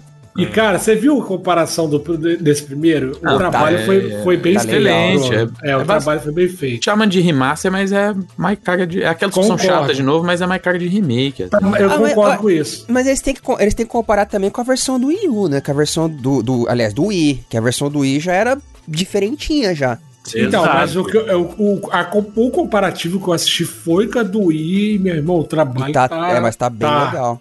tá bem bonito o jogo, Bruno. Então compra. É, beleza, obrigado, vou comprar, gostei da dica. Aqui no Brasil tá 200, né? eu vou, falar, eu vou falar pra você, igual você falou pro pessoal do Play 5 dia, o dinheiro é seu, compra.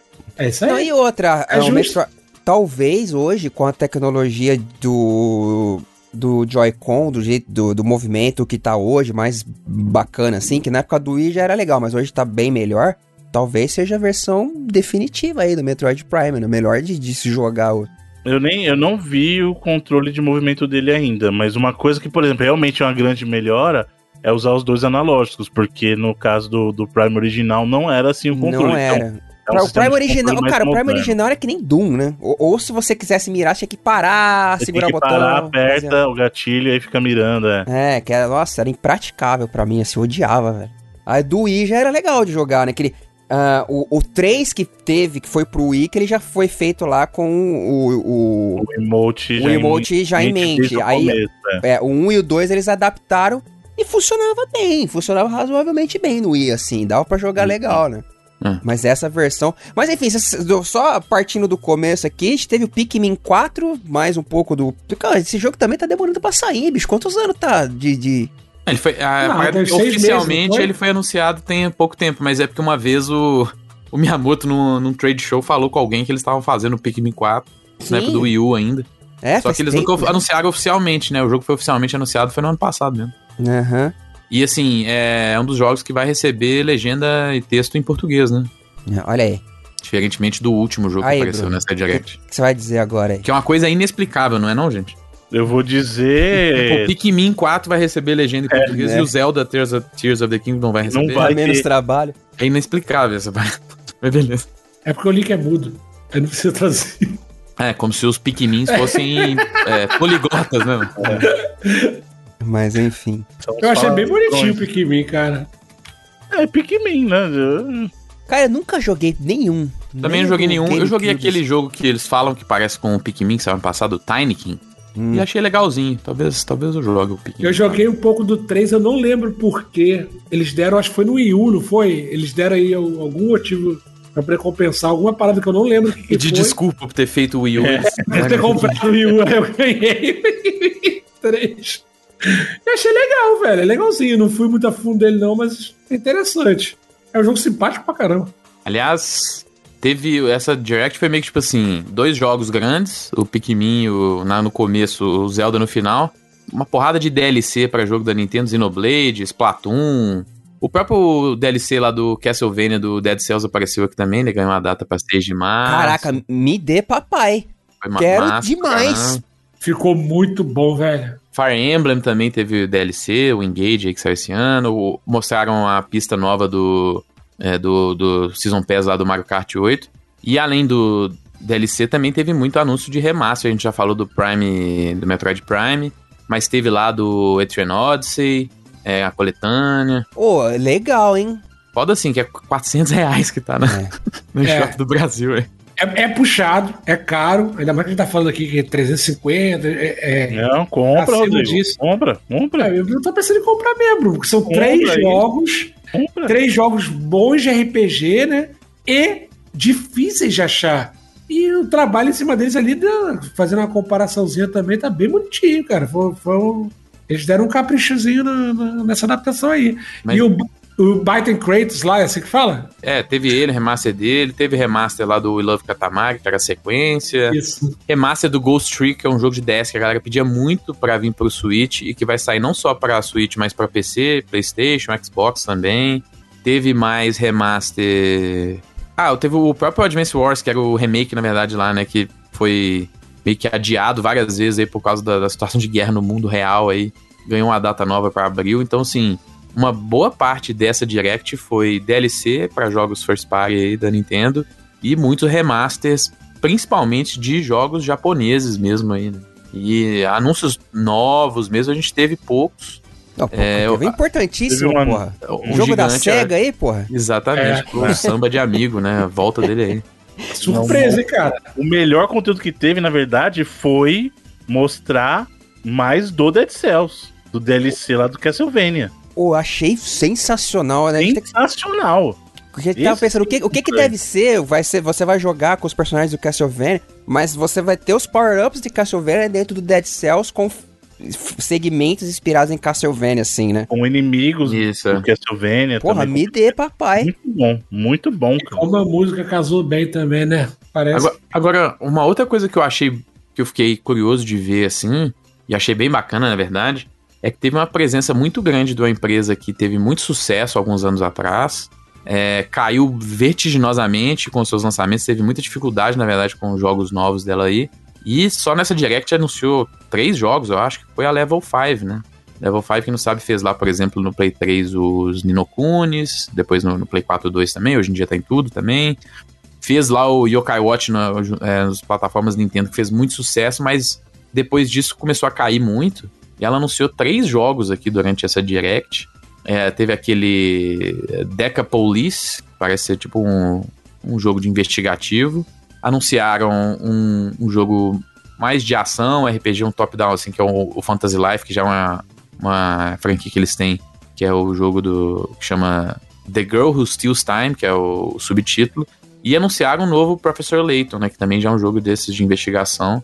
A Level 5, que tava meio sumidinha nos últimos anos, anunciou logo três jogos aí. É, achei bem bacana. Uhum. A gente teve é, um pouquinho mais do Octopath Traveler 2 também.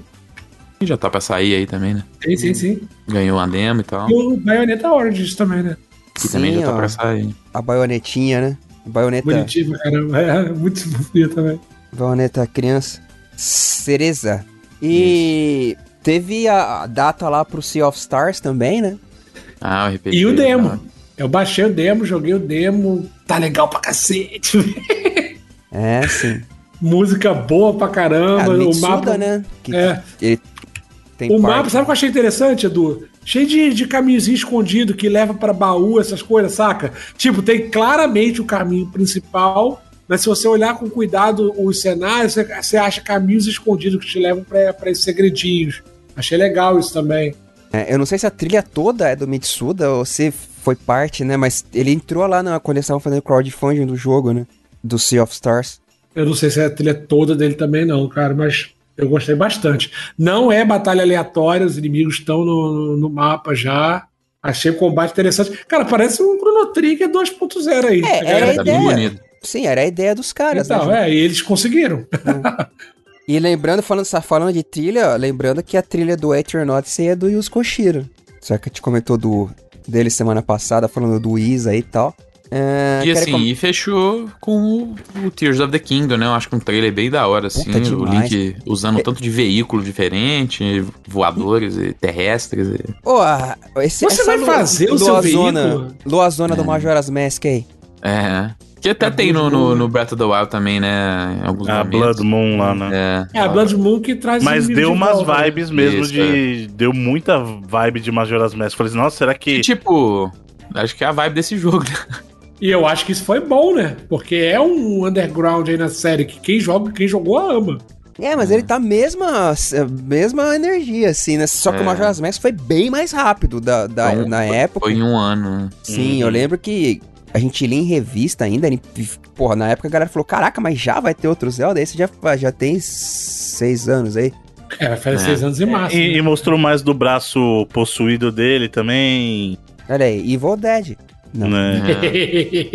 É. Inclusive, p- pelo que dá pra perceber na cena que eles mostraram também, lá que a, a Zelda fala, me empreste a sua força, me empreste seu poder lá, ela. Pra vai ela pegar- ou ela fala pra outra, pra ele emprestar pra outra pessoa? Eu não entendi muito bem. É, eu, Eu eu acho que ela- será que a gente fala- vai jogar com ela, velho? Eu entendi, na verdade, ela não falando lend me, mas lend him your power. Eu, eu entendi Land Me na hora que eu tava assistindo É. lá. E ele estende o braço mas pra ela, né? Cria-se meio que uma conexão entre eles, cara. Isso que eu fiquei intrigado também. Outra coisa que também é, é, deu pra perceber é essa questão do. que também vai ter muito mundo terrestre, né? Porque eu fiquei, pô, será que ele vai ser só no ar agora? Será que vai ser tipo o Skyward Sword? Mas não, né? Vai Não. ter bastante coisa na Terra também. Então eles vão jogar o jogo anterior fora. Ué, mas não sei, Bruno. É, como se Zelda fosse um exemplo de continuidade É, também. Não, mas a ideia desse é justamente Acho que não é aproveitar. jogar o que fora ele- a história, simplesmente é design, geometria. É, eu tô falando Uhum. de isso, exatamente. É aproveitar a base do jogo mesmo, de asset. Ei, mas é, a gente vai construir o nosso veículo? Isso que eu fiquei na dúvida com vendo o trailer, cara. Acho que não deixou muito claro isso, não. É, mas dá pra entender isso também, né? Seria legal isso. Eu acho que na, pra mim pareceu que ele simplesmente vai dirigir o que tiver lá, tipo. Eu vi até o Twitter do, do Banjo Kazooie dando uma zoada, falando do, do Nuts and Nuts and Bolts. Bolts. Aí eu falei, pô, é tipo o Ibis zoando o Real Madrid, né, cara? É. tipo isso. Mas foi legal. Foi divertido a zoadinha. E co- continua 12 de maio, né? Não sofreu nenhum adiamento nem nada, então Uhum. em breve o mundo estará jogando. Quase, hein, Felipe? Quase, hein? Quase o quê? Dia 12? Isso. Então, se fosse dia 2, hein? O que, que é ter dia 2? Caraca, é o melhor dia, dia do Mineiro. Isso é verdade? Ué?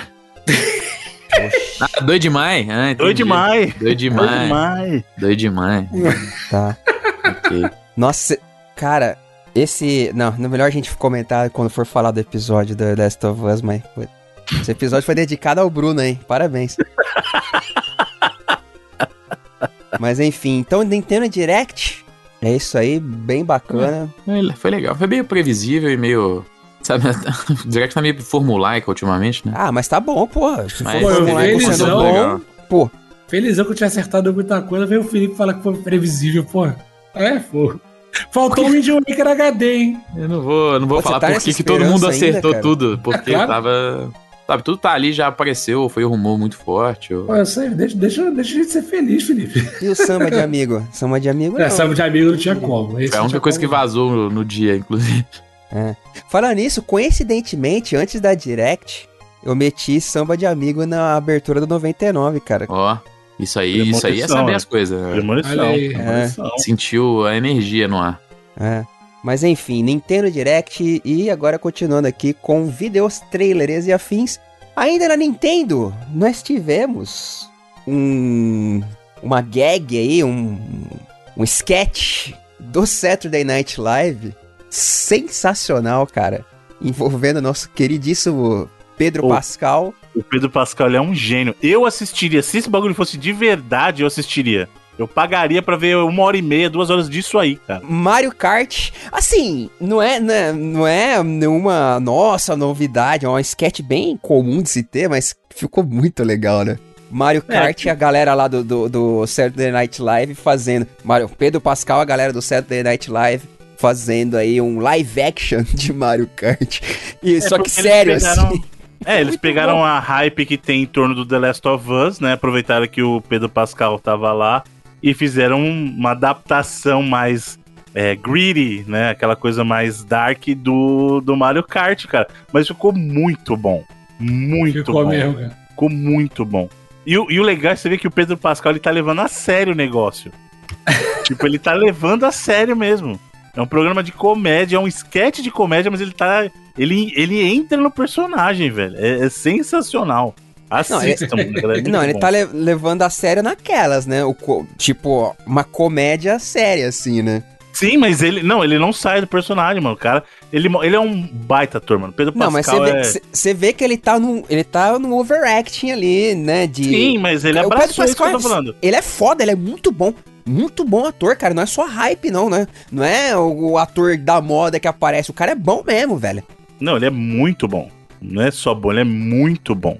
Pô, eu Tanto que eu gosto quero de... assistir aquele filme do Nicolas Cage por causa dele, na verdade. Cara, eu conheci ele Aquele no do Narcos. peso, né? como é que é? O peso de não sei o que.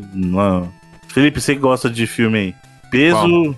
O do Johnny. Do Johnny Cage, é do Nicolas Cage. O Peso do talento?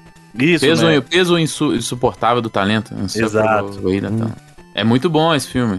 Inclusive, se fosse só os dois é, trocando ideia sobre filme, seria melhor ainda. Porque tem nada a ver com um bagulho meio de de crime, de tráfico, assim, é um bagulho meio nada a ver depois, mas. É, eu É, conheci. divertido disso. Eu conheci o Pedro Pascal no Narcos, né? Foi a primeira vez que eu vi ele. Desde lá eu já achei ele foda, cara. Mas também não tinha visto nada antes do mar. E, cara, é muito bom. Caralho. Porque, né, como o Bruno comentou, ela, ela pega essas coisas do Mario, né? Do, do universo do Mario, Mario Kart e tal. E mistura com a vibe como se fosse Last of Us. A hora que os caras metem o Goomba lá é sensacional. Goombazão, mano. Os caras os cara com puta medo do Goomba, velho. Cara, é muito E ele bom. não tinha perna. É. E quando ele, a mulher fala lá, do, a Peach fala do, ah, e se a gente cair da pista aqui? Ah, o maluquinho traz de volta. É, vem uma, vem uma nuvem com a vara de pescar e te bota de volta. Aí ela, ó, É sensacional. ficou muito velho. Boa. Bom, fica aí então o Saturday Night Live com o Mario. Temos aqui um vídeo que foi comentado lá no nosso último programa. Quero agradecer aqui ao Nerd Iniciante YouTube. Muito obrigado. Que semana passada a gente falou sobre aquele Street Fighter Duel lá. E pelo que eu vi aqui, pelo vídeo que ele mandou, é um jogo que já tá rolando no Japão, Lá ó, fora, né? lá fora há um bom tempo, assim, né? Desde 2021 e agora vai ser trazido pra cá. E tem um videozinho aqui com 16, 17 minutos mostrando o gameplay da, da parada. É meio que jogo de celular mesmo, né? Tipo. E me teve um negócio que me irritou profundamente nesse jogo, cara. hum, Porque se, não, é, não é nem o jogo. Se o jogo fosse isso e os personagens Street Fighter, tudo bem. Mas você percebeu, não sei se vocês chegaram a prestar atenção no vídeo, tem um personagem avulso que chama Sanji. Hum. E ele é nitidamente o Ryuji do, do, do Fatal Do- Fury, tá ligado? É, sim, sim, do Rio de Yamazaki, né? É Exato, igualzinho. é nitidamente. Aí eu falei, Capcom, pra quê? Aí eu fui pensando, será que esse cara existe? Tipo, será que é uma brincadeira da Capcom com a SNK que tem um Sanji, sabe? Igual o Dan. É, uma- Aham. é um pastiche do, do Ryo e do Robert, que Aham. por sua vez eles dão uma sacada lá do, do Ken e do Ryu também. E, tipo, não, não existe esse Sanji mesmo. É só eles assim, a gente vai colocar um cara que é brigão e, e cara, a, a pose dele, o golpe dele com a faca é igualzinho o. Ryuji, mano. Uhum. Ah, vai tomar banho, mano. Vocês têm o lore inteiro do Street Fighter, mano. Você tem N jogos aí, não precisa fazer isso. Ah, tem que ter umas buchas de canhão aí, né, pô? Não, pega a personagem do Final Fight, mano. Pega os. os- podia pegar um dos. dos os mobs lá do, do Final Fight, por exemplo. Os Mad Gear da vida. É? Mas eu achei bonitinho, bem feitinho aí, interessantes, personagens bonitinhos, bonequinhos legais. Quando lançar É. pra cá, baixarei pra ver qual é. Fica aí o agradecimento aí pro Nerd Iniciante YouTube. Ah, continuando aqui, temos um vídeo desse do polêmico, polêmico The Day Before. 10 minutos de gameplay, que a, cara, é a definição de jogo genérico, né, esse gameplay. Cara, sabe que eu fiquei impressionado com esse vídeo, Edu? Ele não tem construção de narrativa nenhuma. Não, não tem tipo, nada. Nada. Porque você, é, você começa mostrando o jogo exploratório, você tá na, numa, numa área mais né, afastada, você não tá na cidade. Ou seja, tu começa calminho e tal, pegando item. Aí quando você pensa que a parada vai engrenar e você quer ver a porra louquice rolando, né? O tiroteio pra caramba, É. nunca vem. Aí você fica Nunca mexendo vem. no inventário, Rodrigo. andando. Exato. Ele começa com nada e termina como começa. É. Lembrando que esse jogo a gente falou, acho que na semana passada ou retrasada, que os caras perderam a data de lançamento e a, o, o lugar lá no, no Steam, porque eles simplesmente esqueceram de registrar o nome do jogo nos Estados Unidos. né? Que beleza. Aí um, um malandrilso foi lá e registrou antes deles. E vamos ver como é que eles vão resolver isso. Sem contar outros problemas que teve, né? De denúncia de os caras estavam procurando trabalho voluntário, gente pra trabalhar de graça. Tem, né? Tem um jogo que a galera tá, tava esperando que fosse interessante, mas sei lá, por enquanto só canelada aí. Então, de... eu achei não, o, o Official 10 Minutes Gameplay Trailer. Tipo, 10 minutos de nada, basicamente. Então, assista aí pra quem quiser ver qual é. Parece o jogo. Lembra quando lançaram o primeiro vídeo do Sonic, o recente aí, o Heroes? Não, como é que é o nome do último Sonic? O Frontier. Frontier. Frontiers. É. Inclusive a SEGA falou que vendeu quase 3 milhões de cópias já, hein? É. Sucesso. 3 milhões de pessoas enganadas. Nada, velho. É o jogo do Sonic que a galera mais se divertiu nos últimos anos, hein? disparado. Não joguei ainda, mas eu jogarei um dia ainda. Temos aqui vídeo de Tekken 8 revelando Nina Williams. Que não é surpresa pra ninguém, né, cara? Talvez que não não teve um jogo que ela não. não- Eu acho que Mas ela a teve. surpresa é arma agora, ela usando arma. É. Ela, ela já aparecia com arma nos cutscenes. Não, mas ela não usava, né? Ela usa no combate agora a arma. Uhum. Durante os combos ela usa arma. E tá, tá zoado o cabelo do Paul. Chegaram a ver o cabelo novo do Paul, mano? O Paul de cabelo lambido? Pô, caraca, não. Meu Tá cabelo do Paul zoado. sempre foi zoado, pô. Não, mas pelo menos ele era pra cima. Agora ele- imagina ele lambendo tipo o Adamastor Pitaco, manja? Sério? Tá Adamastor Pica- Pitaco, olha aí pra você ver, mano. Oxe. Real. Olha aí o Paul Phoenix no. olha aí. Zoadaço. Bom, ah, Tekken 8. Ah, o Bruno apareceu com o link gigante dele aqui. Caraca, que bagulho estranho, mano. E em movimento é pior ainda. Acredite. Caraca, bicho. Envelheceu mal, hein? Aliás, o Tekken, a, a Nina é a única que não envelhece nessa porra desse jogo, né? Teve a desculpa no, no 1 do 3, que ela ficou congelada. do- Uhum. Mas enfim. Temos também aqui vídeo de Resident Evil Death Island, que vai ser um mais uma, um filme em CG de Resident Evil, trazendo toda a patotinha aí, que vai ser lançado no Japão no verão de 2023. Aliás, vai ser lançado mundialmente, é, excetuando o Japão no verão de 2023. E 30 segundos, teaserzinho. E aí, senhores acharam? Ok, né? Achei ok. Nada. Cara, confesso que pra mim essas, esses filmes animados de Resident Evil tudo mistura, assim, porque eu não vejo muita graça. não. Não, e isso é verdade, eles todos parecem um com o outro, isso é fato mesmo. Mas é Yes. ok. Sequência do Resident Evil Vendetta. É, e pelo que eu tava. Eu também não sou um dos grandes conhecedores de Resident Evil, mas a galera tava dando uma aclamada aí no Dio e no Leon fazerem parte da mesma trama, né? Parece que é a primeira Ah, vez Jill. que eles. Não, é Não. do. Tá do ele confundiu. É o Chris, ele chamou de Jill. É Ah, o tá. Chris e o Leon. Nunca teve nenhum desses filmes. Não, geralmente é o Leon com a Claire, o Chris com, com outras pessoas. E a Jill com a roupa do Resident Evil 3, né? Será que isso quer dizer alguma coisa? Ou foi só fanservice? Sei É lá. que vocês falaram o nome do Vendetta, sabe o que eu lembrei? Hum, Do Silvio Santos. por quê? Porque ele vendetta caneta quando era mais jovem. Nossa senhora. É, mas é verdade.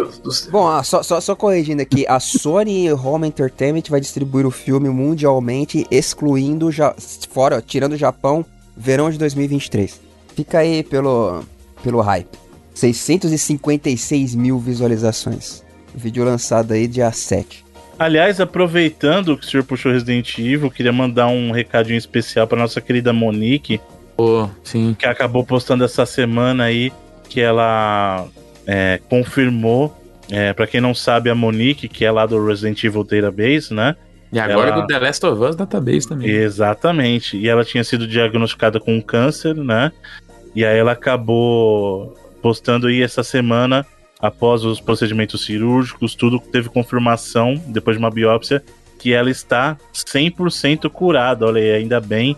Ficamos muito, muito, muito felizes por você, Monique Nice. Bom, de verdade.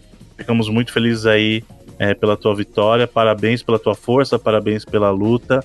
E que bom que você conseguiu se livrar dessa doença maldita aí, né?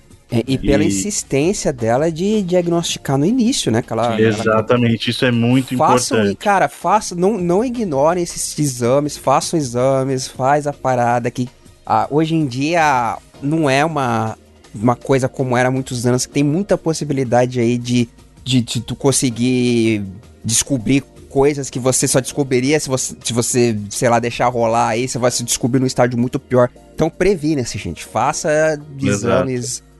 Quanto marca- antes você detectar esse tipo de coisa, a mais tempo e mais efetivo é o, o tratamento, né? Assim, quer dizer, menos tempo de tratamento, você tem mais tempo pra se cuidar e mais efetivo é, né? Quanto mais cedo você fizer o diagnóstico aí. É. E a, e a Monique foi um grande exemplo disso, né? Porque ela Exato. lutou desde o início, é, lutou abertamente, falou sobre isso, ela tem um alcance grande, ela foi muito assim, confiante. Então, cara, Monique, além da sua cura, cara, o que você fez assim também é, é um exemplo pra todo mundo. Uhum. né? Que esse, negócio aí de, ah, vou, vou esperar, vou, no, não vou no médico, pra- vou achar doença. Velho, não deixa estourar, cuida da saúde aí, que é o que você tem, irmão. Se não tiver saúde, você não tem nada. E parabéns pra Monique pelo exemplo e por ter vencido a batalha aí. Continuando no vídeo os trailers, temos aqui um vídeo, vamos lá, uh, uh, o vídeo da Direct, né, vai ficar aí no, nos comentários, no, nos links lá na playlist. E temos um vídeo aqui pra... Achei o projeto legal, cara, então uh, ajudando a, a divulgação aí do mercado nacional. Há uns tempos atrás, acho que a gente até chegou a me comentar aqui, o, o camarada aqui, o Bag, ele tinha feito uma... Um, umas cartinhas, né? Tipo, representando uma espécie de pokémons como se fossem inspirados em coisas do Brasil, né? E foram um, um, artes bem legais, ele fez várias e lançou, acho que é, colocou no Twitter, colocou em redes sociais e o negócio deu uma, uma viralizada bem grande, o trampo dele. E isso tá virando um jogo agora aí, tá em crowdfunding, tem um trailer pra anunciar aí o financiamento coletivo, vou deixar aí para dar uma força que eu achei legal e o projeto tá bem legalzinho. Assim, Muito legal. Inclusive é um projeto da galera da Dumativa. Sim. Que é a galera que fez, inclusive, lá a Lenda do Herói. Lenda do Herói. É. Tá trabalhando no jogo do Selbit lá. É um pessoal muito bom, a galera bem bacana aí da cena brasileira. E tá. Ele, é bacana que eles encontraram meio que. É, um modus operandi, assim, um método de trabalho que é muito legal, que eles, eles montaram essa network e você vê que no próprio jogo, que é, esse, que é o Bag Dex, vai ter inclusive a presença dessas outras figuras que já fizeram jogos com eles. Né? Então vai ter lá os irmãos Castro como treinadores Bag Dex, vai ter o próprio Selbit. É muito legal que eles estão construindo aí um universo compartilhado desses jogos da Domativa muito bacana. É. Eles têm agora a minha empresa, nome de empresa favorita de todos os tempos, que é Caramelo Games. É, é muito bonitinho. E, e, eu fiz a minha parte de enviar lá para fora, né? Como vocês sabem, já falei aqui antes, eu tenho jogado com o pessoal gringo de é, World of Warcraft, pelo menos 50 pessoas. Eu já mandei para todos eles o, o vídeo falei, cara, gente tem um Pokémon brasileiro, muito maneiro. E a galera tá curtindo o vídeo, eles falam, não tô entendendo nada, mas pô, tá muito legal isso aí. A música é muito boa, a brincadeira com a equipe Rocket no final também, que inclusive Cara, são os mesmos dubladores, não são? Da equipe Rocket original ou não? Eu fiquei com essa impressão. Pareceu ser. Vamos saber, Cunha. Sei que tá bem legal o trampo e vai, ser, vai sair um projeto bacana aí. Equipe careta. Muito bom. É, é pra PC, né? Por enquanto. Mas espero que portem pra consoles no futuro. Eu acho que a versão pra PC tá, tá bem acessível lá no crowdfunding. Depois vocês deem uma olhada lá. A, a produção do jogo. Achei bem legal, designs bem, bem feitinhos. Vocês falando, você falando em dublagem, Cunha, eu tava uh, no, no, no, Last of Us aí, eu não tinha. Eu tinha essa, uh, sabido da parada lá dos dubladores, mas eu não tinha parado para ver ainda dublado e. Porra, bem legal, hein, cara? Você vê as vozes do jogo é, refazendo assim o trabalho no, no, na série. Assim, achei bem. Uma iniciativa bem legal, velho.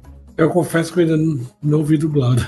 Eu assisto sempre que possível os dois. Assisto uma dublada e uma no original. É muito boa mesmo a dublagem.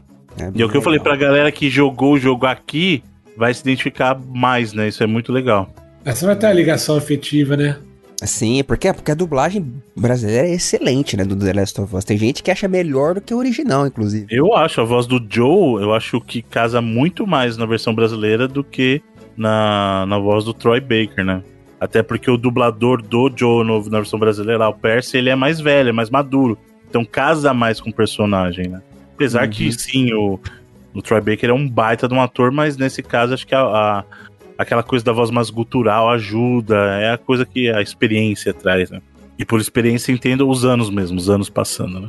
Bom, e para finalizar, eu trouxe um vídeo aqui que na verdade eu queria recomendar esse canal, que é um canal que eu sigo há um bom tempo. Só que curiosamente ele é um canal cara, pequeno assim, de, de visualizações e de conteúdo, mas que é um canal que eu acho interessantíssimo. Que ele é o. O, o Adeli JP. E o que, que esse, esse cara faz? Ele é o canal japonês, né? E os vídeos são em japonês. E ele posta VHS da época do, da divulgação de videogame em VHS nos anos 90, assim. E muita coisa que ficou perdida lá no Japão, né? Aí ele postou esse vídeo, Top Secret Video PlayStation é, 1994 Sony Computer Entertainment. Que tinha muito disso das empresas, principalmente no Japão, das empresas enviarem por, por correio ou para pessoas fitas de divulgação de vídeo uh, fitas de videocassete, assim, né? Que tinha. Era, videocassete para as pessoas mais jovens era um aparelho que se, usava para assistir filmes na década de 80 e 90. E, cara, você tromba umas paradas bizarríssimas, como é o caso desse vídeo do PlayStation aí, que você vê que a ideia da Sony de fazer vídeos bizarros não é de hoje, né? E tem muita coisa, assim, que essa época foi a época do lançamento do Play. E você vê esses, esses, esses jogos do começo, assim, é, um, é, é, uma coisa bem legal de se ver do, da, da época. Tem até o jogo da From Software lá, o primeiro RPG deles que a gente comentou, Kingsfield, sabe? Tem uhum. É o glorioso Twin Goddesses, que é o jogo, um dos jogos mais bizarros da história, que foi, um, foi tipo um dos jogos de lançamento do PlayStation. Não sei se vocês lembram, que era um jogo que era de luta, que tinha personagens tipo live action contra personagens de cartoon, assim, de desenhados, era muito bizarro. E nesse vídeo tem as pessoas gritando PlayStation, PlayStation antes do SBT. Então, na verdade, trouxe esse vídeo, mas eu queria recomendar o canal, cara, que tem muita coisa, mesmo sendo em japonês, tem muita coisa legal. Eu, foi desse canal que eu, que eu vi antes de descobrirem o protótipo do Sonic lá que apareceu. O, o vídeo que tinha, né? Que a, a, um, quando apareceu a primeira vez eu vi nesse canal. Tem um, eu vi um vídeo do Streets of Rage numa dessas feitas de divulgação do Streets of Rage 1 protótipo, Bruno, sabe? Quando era a Hulk e e o, o outro e, o outro nome lá do diferente Blaze. Então o canal bem legal, cara. Eu trouxe mais pela dica aí, porque eu acho o canal interessante, assim, de, de velharias que não vieram pra cá. Vocês chegaram a dar uma olhada aí nessa... Sim, eu vi bem bacana o vídeo, é muito legal, cara. Bizarríssimo. Ele, na verdade, me lembrou um outro canal do YouTube que já existia faz um tempo, eu descobri faz pouco tempo, e eu descobri justamente quando eles acabaram voltando. É um canal, acho que é ucraniano, alguma coisa assim. Tem uns negócios meio bizarros passando. Também é vídeo nessa vibe, assim. É, mas, é, é, mas é um sentimento bem legal, sabe por quê, Bruno? Porque muita coisa desses, desses vídeos a gente só vê em revista, né? Uhum. Eu só vi a foto, né? Não vi é. o vídeo. Nesse vídeo mesmo, eles mostram o clássico dinossauro lá do PlayStation 1, sabe? Uhum. Então, fica aí, então, recomendação de, dessa, do vídeo do PlayStation bizarríssimo. E do canal também, cara, que eu acho o canal bem legal. Essa aí deu as trailerês e afins. Muito obrigado, querido Edu Rai. Agora vamos para os lançamentos da semana com Felipe Mesquita. Cara, não teve muita coisa de muito consequência. A gente teve aí o Metroid Prime Remastered que saiu para o Switch no dia que ele foi anunciado, durante a Direct, né? Na verdade, pouco depois da Direct.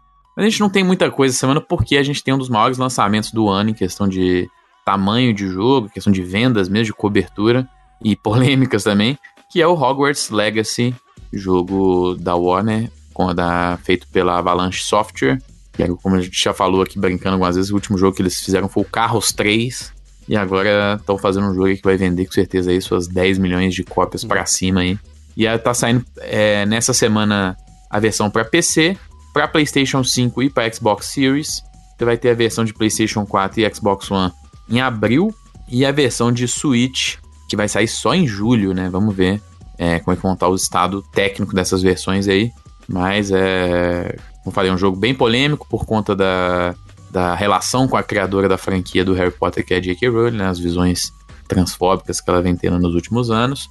Mas é também um jogo que vai ser, com certeza, um dos mais vendidos, já está sendo um dos mais falados. Sucesso é, na Twitch. Bateu Exato, bateu um Twitch. milhão. É, Sabe o que eu achei legal, cara?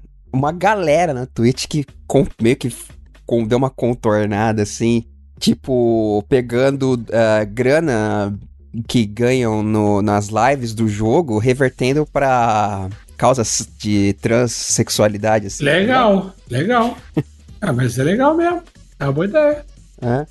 Pô, são. Na hora da gravação desse programa aqui, são 11 horas da manhã e tem 322 mil pessoas assistindo é. na Twitch agora. É um sucesso Sim. enorme. Joga da manhã aqui, né? Esse negócio não funciona, não faz muito sentido. Não, é, mas. Né? Rodrigo, não sei se você sabe, tem uma coisa chamada Time eu tô, dando uma, eu tô dando uma referência, né, gente? é porque. Não é. Então, mas, Mas, quer assim- dizer que é 11 da manhã aqui que É. lugar... Então mas faz o seguinte: você, abre aí, na hora que você estiver escutando esse cast, abre o Twitch e bota lá, tava ouvindo tal hora e tinha tantos. Mas vai Pronto, gente- continuar não valendo como referência para os outros lugares do mundo é outro horário, Rodrigo. Ué, Mas mas. um- uma coisa que é referência, por exemplo, foi esse negócio que o Edu falou no dia do lançamento aí, adiantado inclusive, né? Porque ele fez o esquema de lançamento da versão Deluxe antes do tempo e tal. Ba- Bateu 1 milhão e 200 mil pessoas assistindo o jogo na Twitch. Nas últimas semanas, e continua nessa semana, jogo mais vendido lá na Steam, né? As suas versões, diferentes versões lá também. É, então, fazendo análise de pré-venda em vários varejistas aí de versões de consoles, impressionante mesmo o tempo que ele tá ali nas primeiras colocações. Então a gente tá vendo um lançamento aí de um jogo third party é, num nível, sei lá, o próprio Elden Ring que a gente viu no ano passado, o próprio Cyberpunk lá no finalzinho de 2020. Então vai ser com certeza um jogo gigantesco aí, coisa de 10 milhões aí na- no período inicial aí do primeiro mês ou dos dois meses aí. Com certeza vai ter um número desse nível. Então é realmente um jogo que tá agradando muita gente nesse sentido de realizar essa fantasia, né, de estar nesse mundo, mas que também tá num momento que essa franquia tá um pouco controversa aí, né. Com certeza a gente vai é, receber muitas notícias aí do, do sucesso dele nos próximos meses aí. São, são, são esses os lançamentos aí da semana, ninguém quer encarar o, o Hogwarts Legacy, não. Tá ok, então, obrigado, querido Felipe Mesquita. E agora vamos para o cantinho da internet, a cena competitiva do eSports com Rodrigo Cunha. Senhor Bruno Carvalho, a gente falou sobre os hackers que invadiram é, lá os servidores da Riot, pegaram o código de anti-spam, anti-spam não, né, anti-cheat do LoL e tentaram vender por 10 milhões de dólares para a Riot. A Riot negou. E agora a gente tem uma novidade sobre o assunto também, porque eles estão anunciando aí no- nos fóruns obscuros da vida, no mercado clandestino da internet. Eles agora estão pedindo 700 mil dólares, ou seja, de 10 milhões caiu para 700 mil dólares. Quem pagar, pô, leva aí, cara, faz alguma coisa com essa parada aqui. o preço de um resgate. É. Bom filme, Edu. Boa. Mas, pô, os caras não conseguiram nada com a Riot, né? Que era maior interessado, obviamente, no, no assunto. Pediram 10 milhões. Receberam não na cara. E agora estão tentando passar para alguém aí por 700 mil dólares. Eu acho que isso vai acabar não dando em nada, né? Aí os caras vão jogar de graça na internet aí, ninguém. É. Digamos que foi uma queda considerável aí no preço, né? E falando de LoL, eles têm um, campeão lá chamado Wukong, que esteticamente e em termos de mobilidade, ele parece muito com o Goku original do Dragon Ball. Sabe quando lembra que ele era criancinha e tal, Ah, andava com o bastão hum, é. dele? O, o Kong é o personagem do Journey to the West, né? Do Viagem é a fábula, fábula não, é a mitologia chinesa lá que Dragon Ball é baseado nisso, né? Então, eu nem sabia disso, né? Vou, vou continuar Deve- como se eu soubesse. É o rei, é o famoso rei macaco, né? É o é o personagem principal desse épico clássico chinês aí que tem uma cacetada de jogo, de produção que é baseado nisso, aquele próprio Enslaved do Bom jogo pra é, caramba. né? da Ninja Theory é baseado na, na Journey to the West. E o, o Dragon Ball, principalmente o Goku do Dragon Ball original, ele é baseado no Rei Macaco, que é o Wukong lá dessa, dessa fábula aí, desse, desse épico chinês aí. Felipe é cultura, rapaz. Tirou onda, Felipe. Então, ele tem- eles têm esse campeão no LoL, né? Aí, o que, que o jogador fez? Ele simplesmente criou a skin do Goku criança. Você pode trocar a skin do personagem e colocar lá no, né, no, no LoL, e isso é aceito pela, pela Riot. O que você não pode fazer é usar alguma coisa que já foi licenciada por eles, sabe? Mas assim, você pegar algo. Lógico que pode dar outros problemas, né? Tô falando que a Riot não vai banir sua conta por usar essa skin específica, eles não têm nenhuma ligação é, com, com os direitos autorais lá do, do Goku, mas tá lá. Achei que ficou muito daorinha. Tem vídeo. Dá pra tu bo- botar aí, bota aí o Goku criança no LOL, tu vai achar. o Kong. e pra fechar aqui a sessão, a gente está tendo né, o Mundial do Rainbow Six, o Six Invitational é, 2023. Vai até o dia 19, está sendo em Montreal, no Canadá. Eles lançaram um videozinho, olha só vocês, ah, o Brasil fazendo vergonha pro mundo. Mas que eles lançaram um vídeo aí ironizando, satirizando a declaração da nossa ministra, Ana Moser. Então, acabou repercutindo aí no mundo a declaração da Ana Moser. Tem um videozinho aí, se quiser até deixar.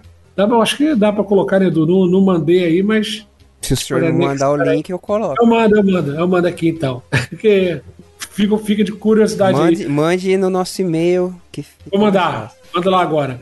E, inclusive, não é um vídeo curto, tá? É uma sátira aí até grandinha, tem quase 4 minutos, então fica como curiosidade. Você que está assistindo Rainbow Six, que gosta de Rainbow Six, tem aí o Six Invitational 2023 até o dia 19 para acompanhar. E é isso, senhor Bruno Carvalho, que a gente teve essa semana para o Mundo Esportes.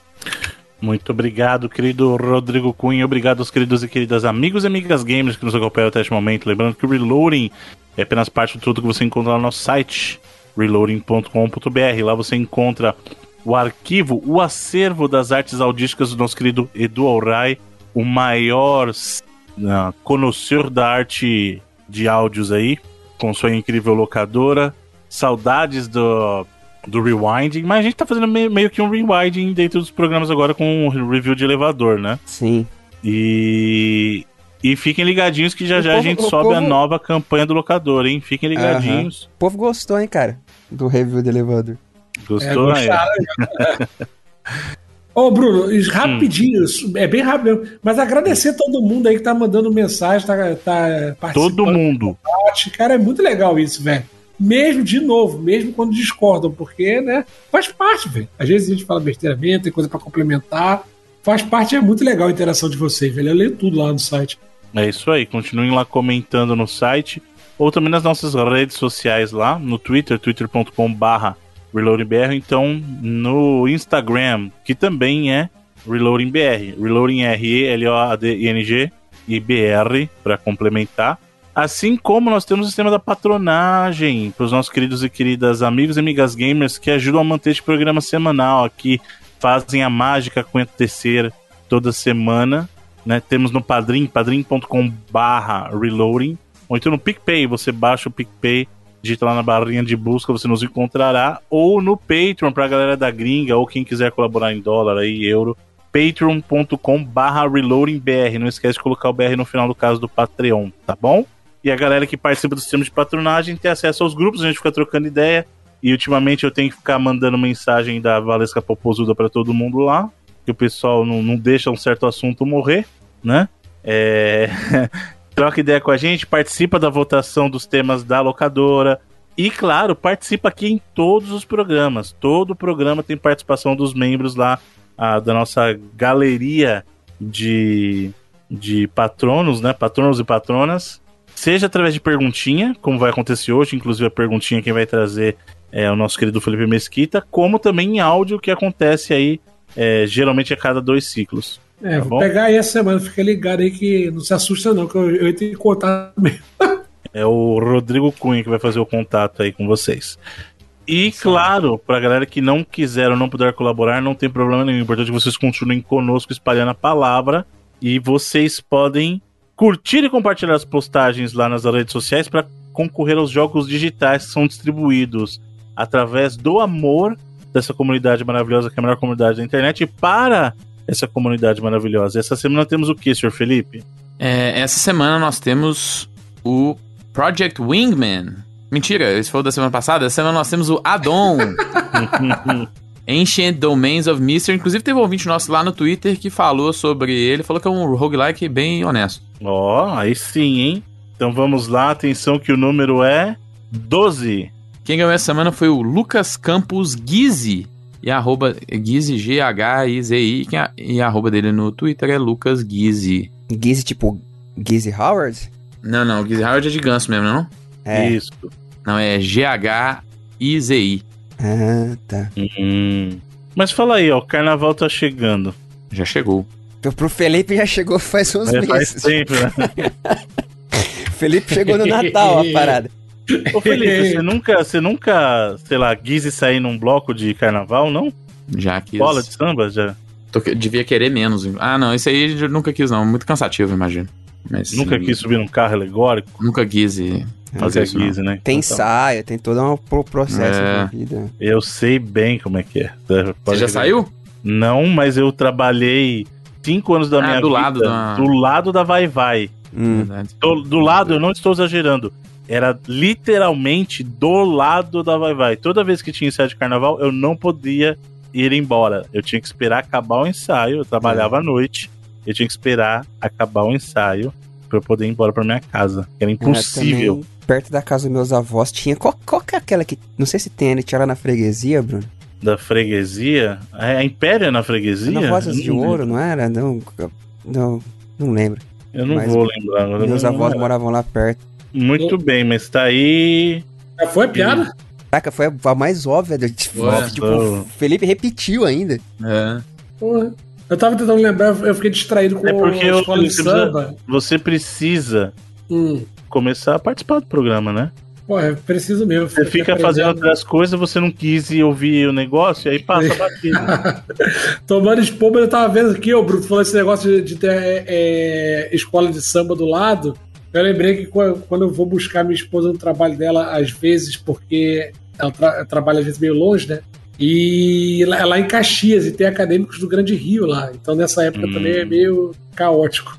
E só pra confirmar, Edu, é a Rosas mesmo lá, hein? É, né? Edu é Rosas, Rosas É. de ouro.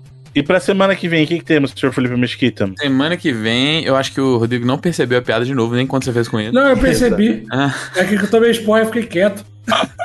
mas é, semana que vem teremos um jogo chamado Milky Way Prince The Vampire Star. Caraca, Milky Way Milky Prince The Vampire Star. Exatamente. é. Eu não sei se você acha que talvez esse título tenha sido feito pelo chat G- GTP aí também. né? Alguém lá, Alguém um pediu, título para me o dê, é, me dê seis palavras. Ele deu essas seis palavras. A pessoa não foi específica, né? Deu essas seis palavras, mas tá aí o Milky Way Prince The Vampire Star. Olha aí, muito bom. Então já sabe, pra curtir e compartilhar, você concorre aos jogos nas redes sociais. Entendeu? Curte compartilha a postagem no Twitter ou no Instagram. Você concorre aos joguinhos aqui toda semana. E como a gente falou, toda semana tem participação de vocês, queridos e queridas. E hoje, quem encerra esse programa é o Felipe. E por consequência, ele tem a responsa de trazer a perguntinha do grupo pra cá. Então, senhor Felipe Mesquita, quem você escolheu para representar o grupo de queridos e queridas amigos e amigas gamers lá da patronagem para colocar uma perguntinha no programa aí. A gente teve várias perguntas, falar que o Thiago Coletes, inclusive, tá em todas e tá com várias perguntas. E tá sempre perguntando. Sérgio Martins, Carlos Silva, que inclusive perguntou do chat GPT lá, e acho que a gente já, já respondeu durante o programa. Teve a galera que perguntou que sobre coisas da é, Activision Blizzard e Microsoft, acho que a gente também cobriu aí durante o programa. É, e eu vou trazer a pergunta do Alex Rocha, que é a seguinte: se você pudesse consertar um jogo ruim para ficar bom, qual seria? É, e que eu peguei essa ideia, por exemplo, um jogo que você jogou que tinha ótimas ideias, mas não conseguiu, às vezes, entregar aquilo que tinha de ótimas ideias, ou seja, você pudesse. é, se o jogo pudesse, às vezes, ter recebido mais tempo, mais orçamento. Pô, boa pergunta, hein, cara. Eu lembrei que- de cara do Máfia 3, velho, porque é, Máfia 1 é uma obra-prima, Máfia 2 é um excelente jogo. Comprei o Máfia 3 no lançamento, os gráficos são bons, a música é boa, a história é boa, mas você passa o jogo inteiro fazendo a mesma Ah, coisa. Não, é- não, não é tanto, não, vai, Conha. Não Ah, é é quebrado sim, o jogo. É bem de boa, velho. Tem jogo pior aí de repetição. É porque a gente acaba lembrando do dos que a gente tem mais carinho, né? Então, sei lá, quando eu ouvi a pergunta aí que o Felipe falou, eu lembrei logo de Máfia 3. Não, eu queria, por exemplo, assim, Sonic do 2006, assim. É um jogo que eu gostaria que desse certo na época. Que os caras não conseguiram terminar. É, é, é, antigamente tinha mais esse esquema de é, jogos que os caras tinham um orçamento muito fechado, o tempo de, de produção muito fechado e que tinha boas ideias, mas tipo assim, cara, a gente tinha 14 meses pra fazer esse jogo inteiro, então saiu isso. Antigamente rolava muito essas paradas, né? Hoje em dia tem menos. Mas, cara, tem um. Eu não vou falar nenhum jogo, mas tem um criador com múltiplos jogos que eu gosto, gosto dos jogos, mas eu tenho que assumir que eles são ruins em vários pontos, assim é, que é o Hidetaka Suehiro, conhecido aí como Swery65, É. que é um cara que tem ideias. excelentes e excelentes ideias, narrativas, de gameplay, de design, só que os jogos dele, assim, são feitos com 15 reais e o vale refeição, só que é um bagulho É. que é criminosamente mal orçado. Aí você olha, por exemplo, Deadly Premonition 1 e 2, assim, que tem personagens muito legais, ideias de gameplay, sabe? É aquela ideia de, pô, vamos criar um clima do Twin Peaks, realmente ter uma cidadezinha que é, é, muito viva e tem personagens super excêntricos e mecânicas de investigação legais, só que os jogos são quebrados. É, o próprio jogo que ele fez, que eu acho que talvez seja o melhor nesse sentido de dessa média aí de qualidade por ideias boas, que é o The Missing, que é o J.J. McField and the Island of Memories. É um jogo que é, é muito legal a história.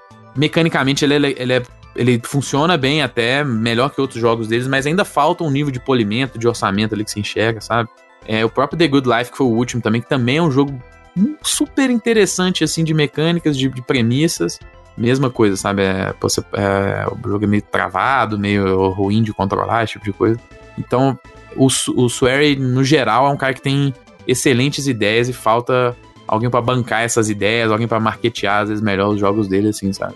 Mas é. Pois todos esses jogos dele, o Dead Permanent, tanto um, principalmente o 2, que é mais quebrado ainda, é, o The Good Life, e menos o The Missing, que acho que é um jogo que eu recomendo ainda a galera jogar, que acho que ele é bem de boa em questão de qualidade. Não acho que não, não só por isso, é talvez o jogo dele que tem melhor recepção da crítica, assim, nos últimos anos.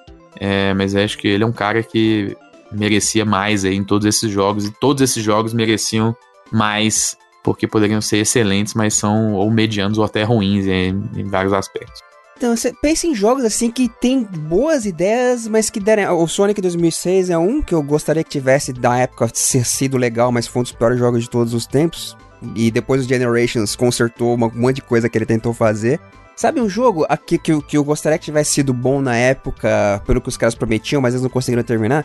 Aquele Jurassic Park Trespasser, tá ligado? Que é um eu jogo. Eu não sei se eu lembro desse. Eu não lembro desse também, não. Ah, aquele que, que é, os caras prometiam que ia ser um dos primeiros jogos feitos direito em 3D, que tinha os dinossauros lá, que ele, ele ia sair em 98. Que tem, tem até um review do, do EVGN que o cara ele fala com um dos caras que era desenvolvedor do jogo, só que, putz, no jogo deu tudo errado. Assim, os caras prometiam que o jogo ia ser da hora e, e o jogo saiu cagado, assim. Eu gostaria que ele tivesse sido o que ele prometeu na época. É aquele que tem a. que, que, que o, a energia, o HP, ficavam na tatuagem de coraçãozinho no peito da mina, assim, tá ligado? Ah, tá.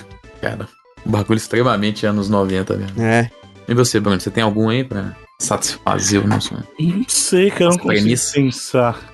Um jogo que foi ruim e eu acho que ele conseguiria ter salvação, assim. Mas você não faria Pô. uma campanha co-op no Halo, não, Bruno?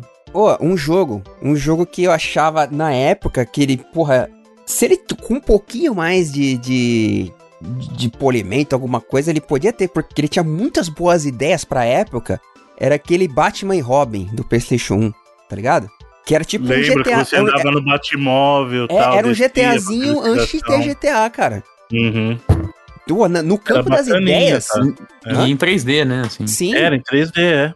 é. No campo das ideias, cara, ele, ele tinha muitas ideias boas, assim, mas que na prática não funcionavam muito bem, né?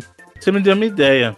Eu refaria o Cadillac Dinossauro do Sega CD pra ser o beat'em up mesmo, em vez do que ele foi. Em vez de ser filme. Exato. filme interativo. eu refaria o Final Fight do Super Nintendo pra ser um Final Fight bom, em vez do que fizer o que ele foi, ter suporte pra dois jogadores. Já que eu dou uma dica, hein? Quem gosta de Final Fight no Super Nintendo, joga o Final Fight 3, que é muito bom. Tem locador a respeito, inclusive. Refaria o Final Fantasy é, 13 pra ele não ser um tutorial de 20 horas de corredor e depois de soltar no mundo que não tem nada. Eu falei pra vocês que eu tentei rejogar o 13 e eu até, eu até falei assim, ah, não é tão ruim, aí depois eu desisti de novo. Não, ele é quase que literalmente um tutorial em corredor de 20, É, depois que você entra em Gran Pulse que muda o jogo lá, né? Ele é, abre lá em Gran Pulse. Se eu não me engano, acho que é 9. Lá pra frente, velho. Não, é, é, que você tá em Pulse, aí quando entra em Gran Pulse, que é o lugar que eles chamam aqui, aí vira mundo aberto, né? Mas até lá. Mas o combate dele nem é tão ruim, mano. O pessoal reclama ah, do combate. combate é legal, né? né? É, eu gosto daquele ruim, sistema não. dos paradigmas. As músicas são maravilhosas. Os personagens são legais. É bom, não, não, é, não, então. É isso, então muito obrigado. Qual que é o nome do querido amigo gamer que trouxe essa pergunta mais uma vez? Foi o Alex Rocha. Alex Rocha, obrigado, querido. E o senhor Felipe Mesquita, qual a música que vai embalar a naninha dos queridos e queridas aí após o, o término do que? não vai embalar a naninha, que não vai ser uma música pra dormir, vai ser uma música pra se empolgar. Porque é o seguinte, a gente Mas teve você não pode semana se empolgar de dormir? De Não é preferência recomendado. não, cara. Você descansa. É, não, a, não ideia. neuro- neurocientistas não recomendam você se empolgar Aliás, fica- antes de dormir. Fica a dica aí, viu? Recentemente eu, eu venci a minha barreira contra a luz azul lá e tô usando.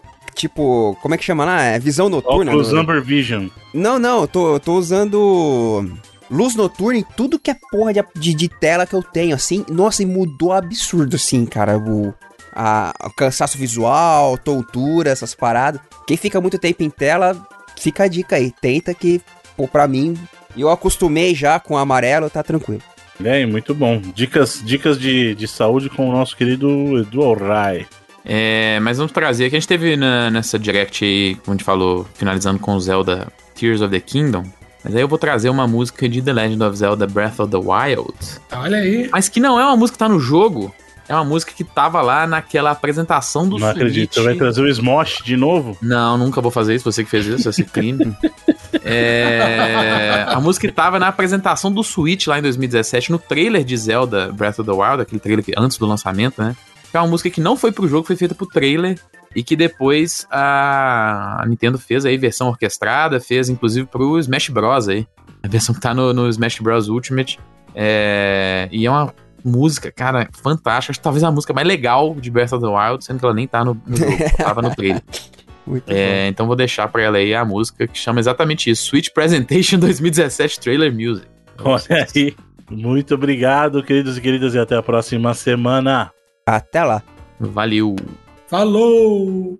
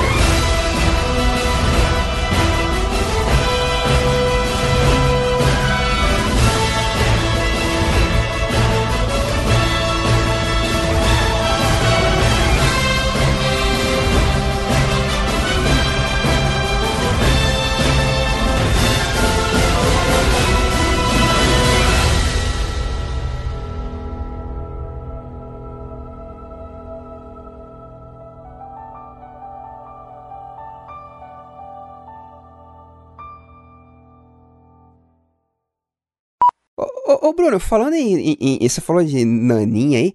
Que porra de vídeo combustível de pesadelo é esse que você mandou no link? Você viu? Que que é isso? Que eu não entendi. Que porra é essa? Então, é, é isso. Tipo, é isso. Os vídeos desse cara são isso. Você não, não dá pra entender, só que é hipnótico o negócio. E isso aí é um seriado, tá? Isso é o primeiro episódio do seriado. E aí depois ele fez, ele fez tanto sucesso na época que ele pegou e criou uma versão como se fosse um, um show dele de 30 minutos. E aí é em inglês pra galera poder entender mais. Eu vou te passar essa versão do, do show dele. É, é um bagulho, é inacreditável. Ô, isso. cara, p- p- pô, pesadelo não é pra ver essa porra não, mano. Os caras vêm antes de dormir. Então, é bizarro. É bizarro. Só Caraca, que é, é bizarro num nível, tipo, não consigo explicar. ó, eu, hein? Esse aqui. Não, esse é chega. menos, tá? Não, esse aqui é menos, é bem menos. Esse aqui é mais conceitual. Hum, É como Verei. ele fez como se fosse um programa mesmo. Ele faz vários, tem vários sketchzinhos e tal. E esse da que você viu é o da maçã, que aí ele brinca com a maçã que o papel vem da maçã. Não, E cara aí não- esse- Bruno, não, o cara não tá brincando com a maçã, não. O cara, o cara tá quase abusando sexualmente da maçã, cara. A parada é bizarra mesmo. né? E a estética que ele escolheu é muito da hora, mano. Só que sim, é combustível Caraca, parece, pesadelo. parece aqueles desenhos da cultura, só que from hell, assim, tá ligado? E você percebeu uma coisa? Ele os, cola. os, desenhos, os desenhos da cultura feitos pelo Liquid Television. Exatamente. Me lembra muito Liquid Television. Muito, muito. Na época lá da, da própria Ian Flux, na época do Cabeção. Tipo. E você já Hum. viu o que, que, que ele faz nos vídeos? Olha a menina. A- a- Uma coisa não sã é o que ele faz. Então, ele cola olhos por cima dos olhos das pessoas. Você percebeu isso? É, Foi uma das coisas que mais me chamou a atenção, inclusive. Mas depois você assiste esse outro, então, que é um pouco Não, mais. não, não. d- Tá, tá bom por hoje, Bruno. Não, Eu- de eu meia gosto. hora só. Eu gosto de bizarrice, hein? Meia hora só disso, velho. Só. Não, Você não, quer- mas o de meia hora é mais leve. Você quer que eu pague meia hora da minha vida pra ver essa bizarrice, é isso? É, lembrei do Alex Delarge lá do Laranja Mecânica, das paradas. Podia ser Não. isso aí, botaram pra ele assistir. Pois é. né? Eu, hein?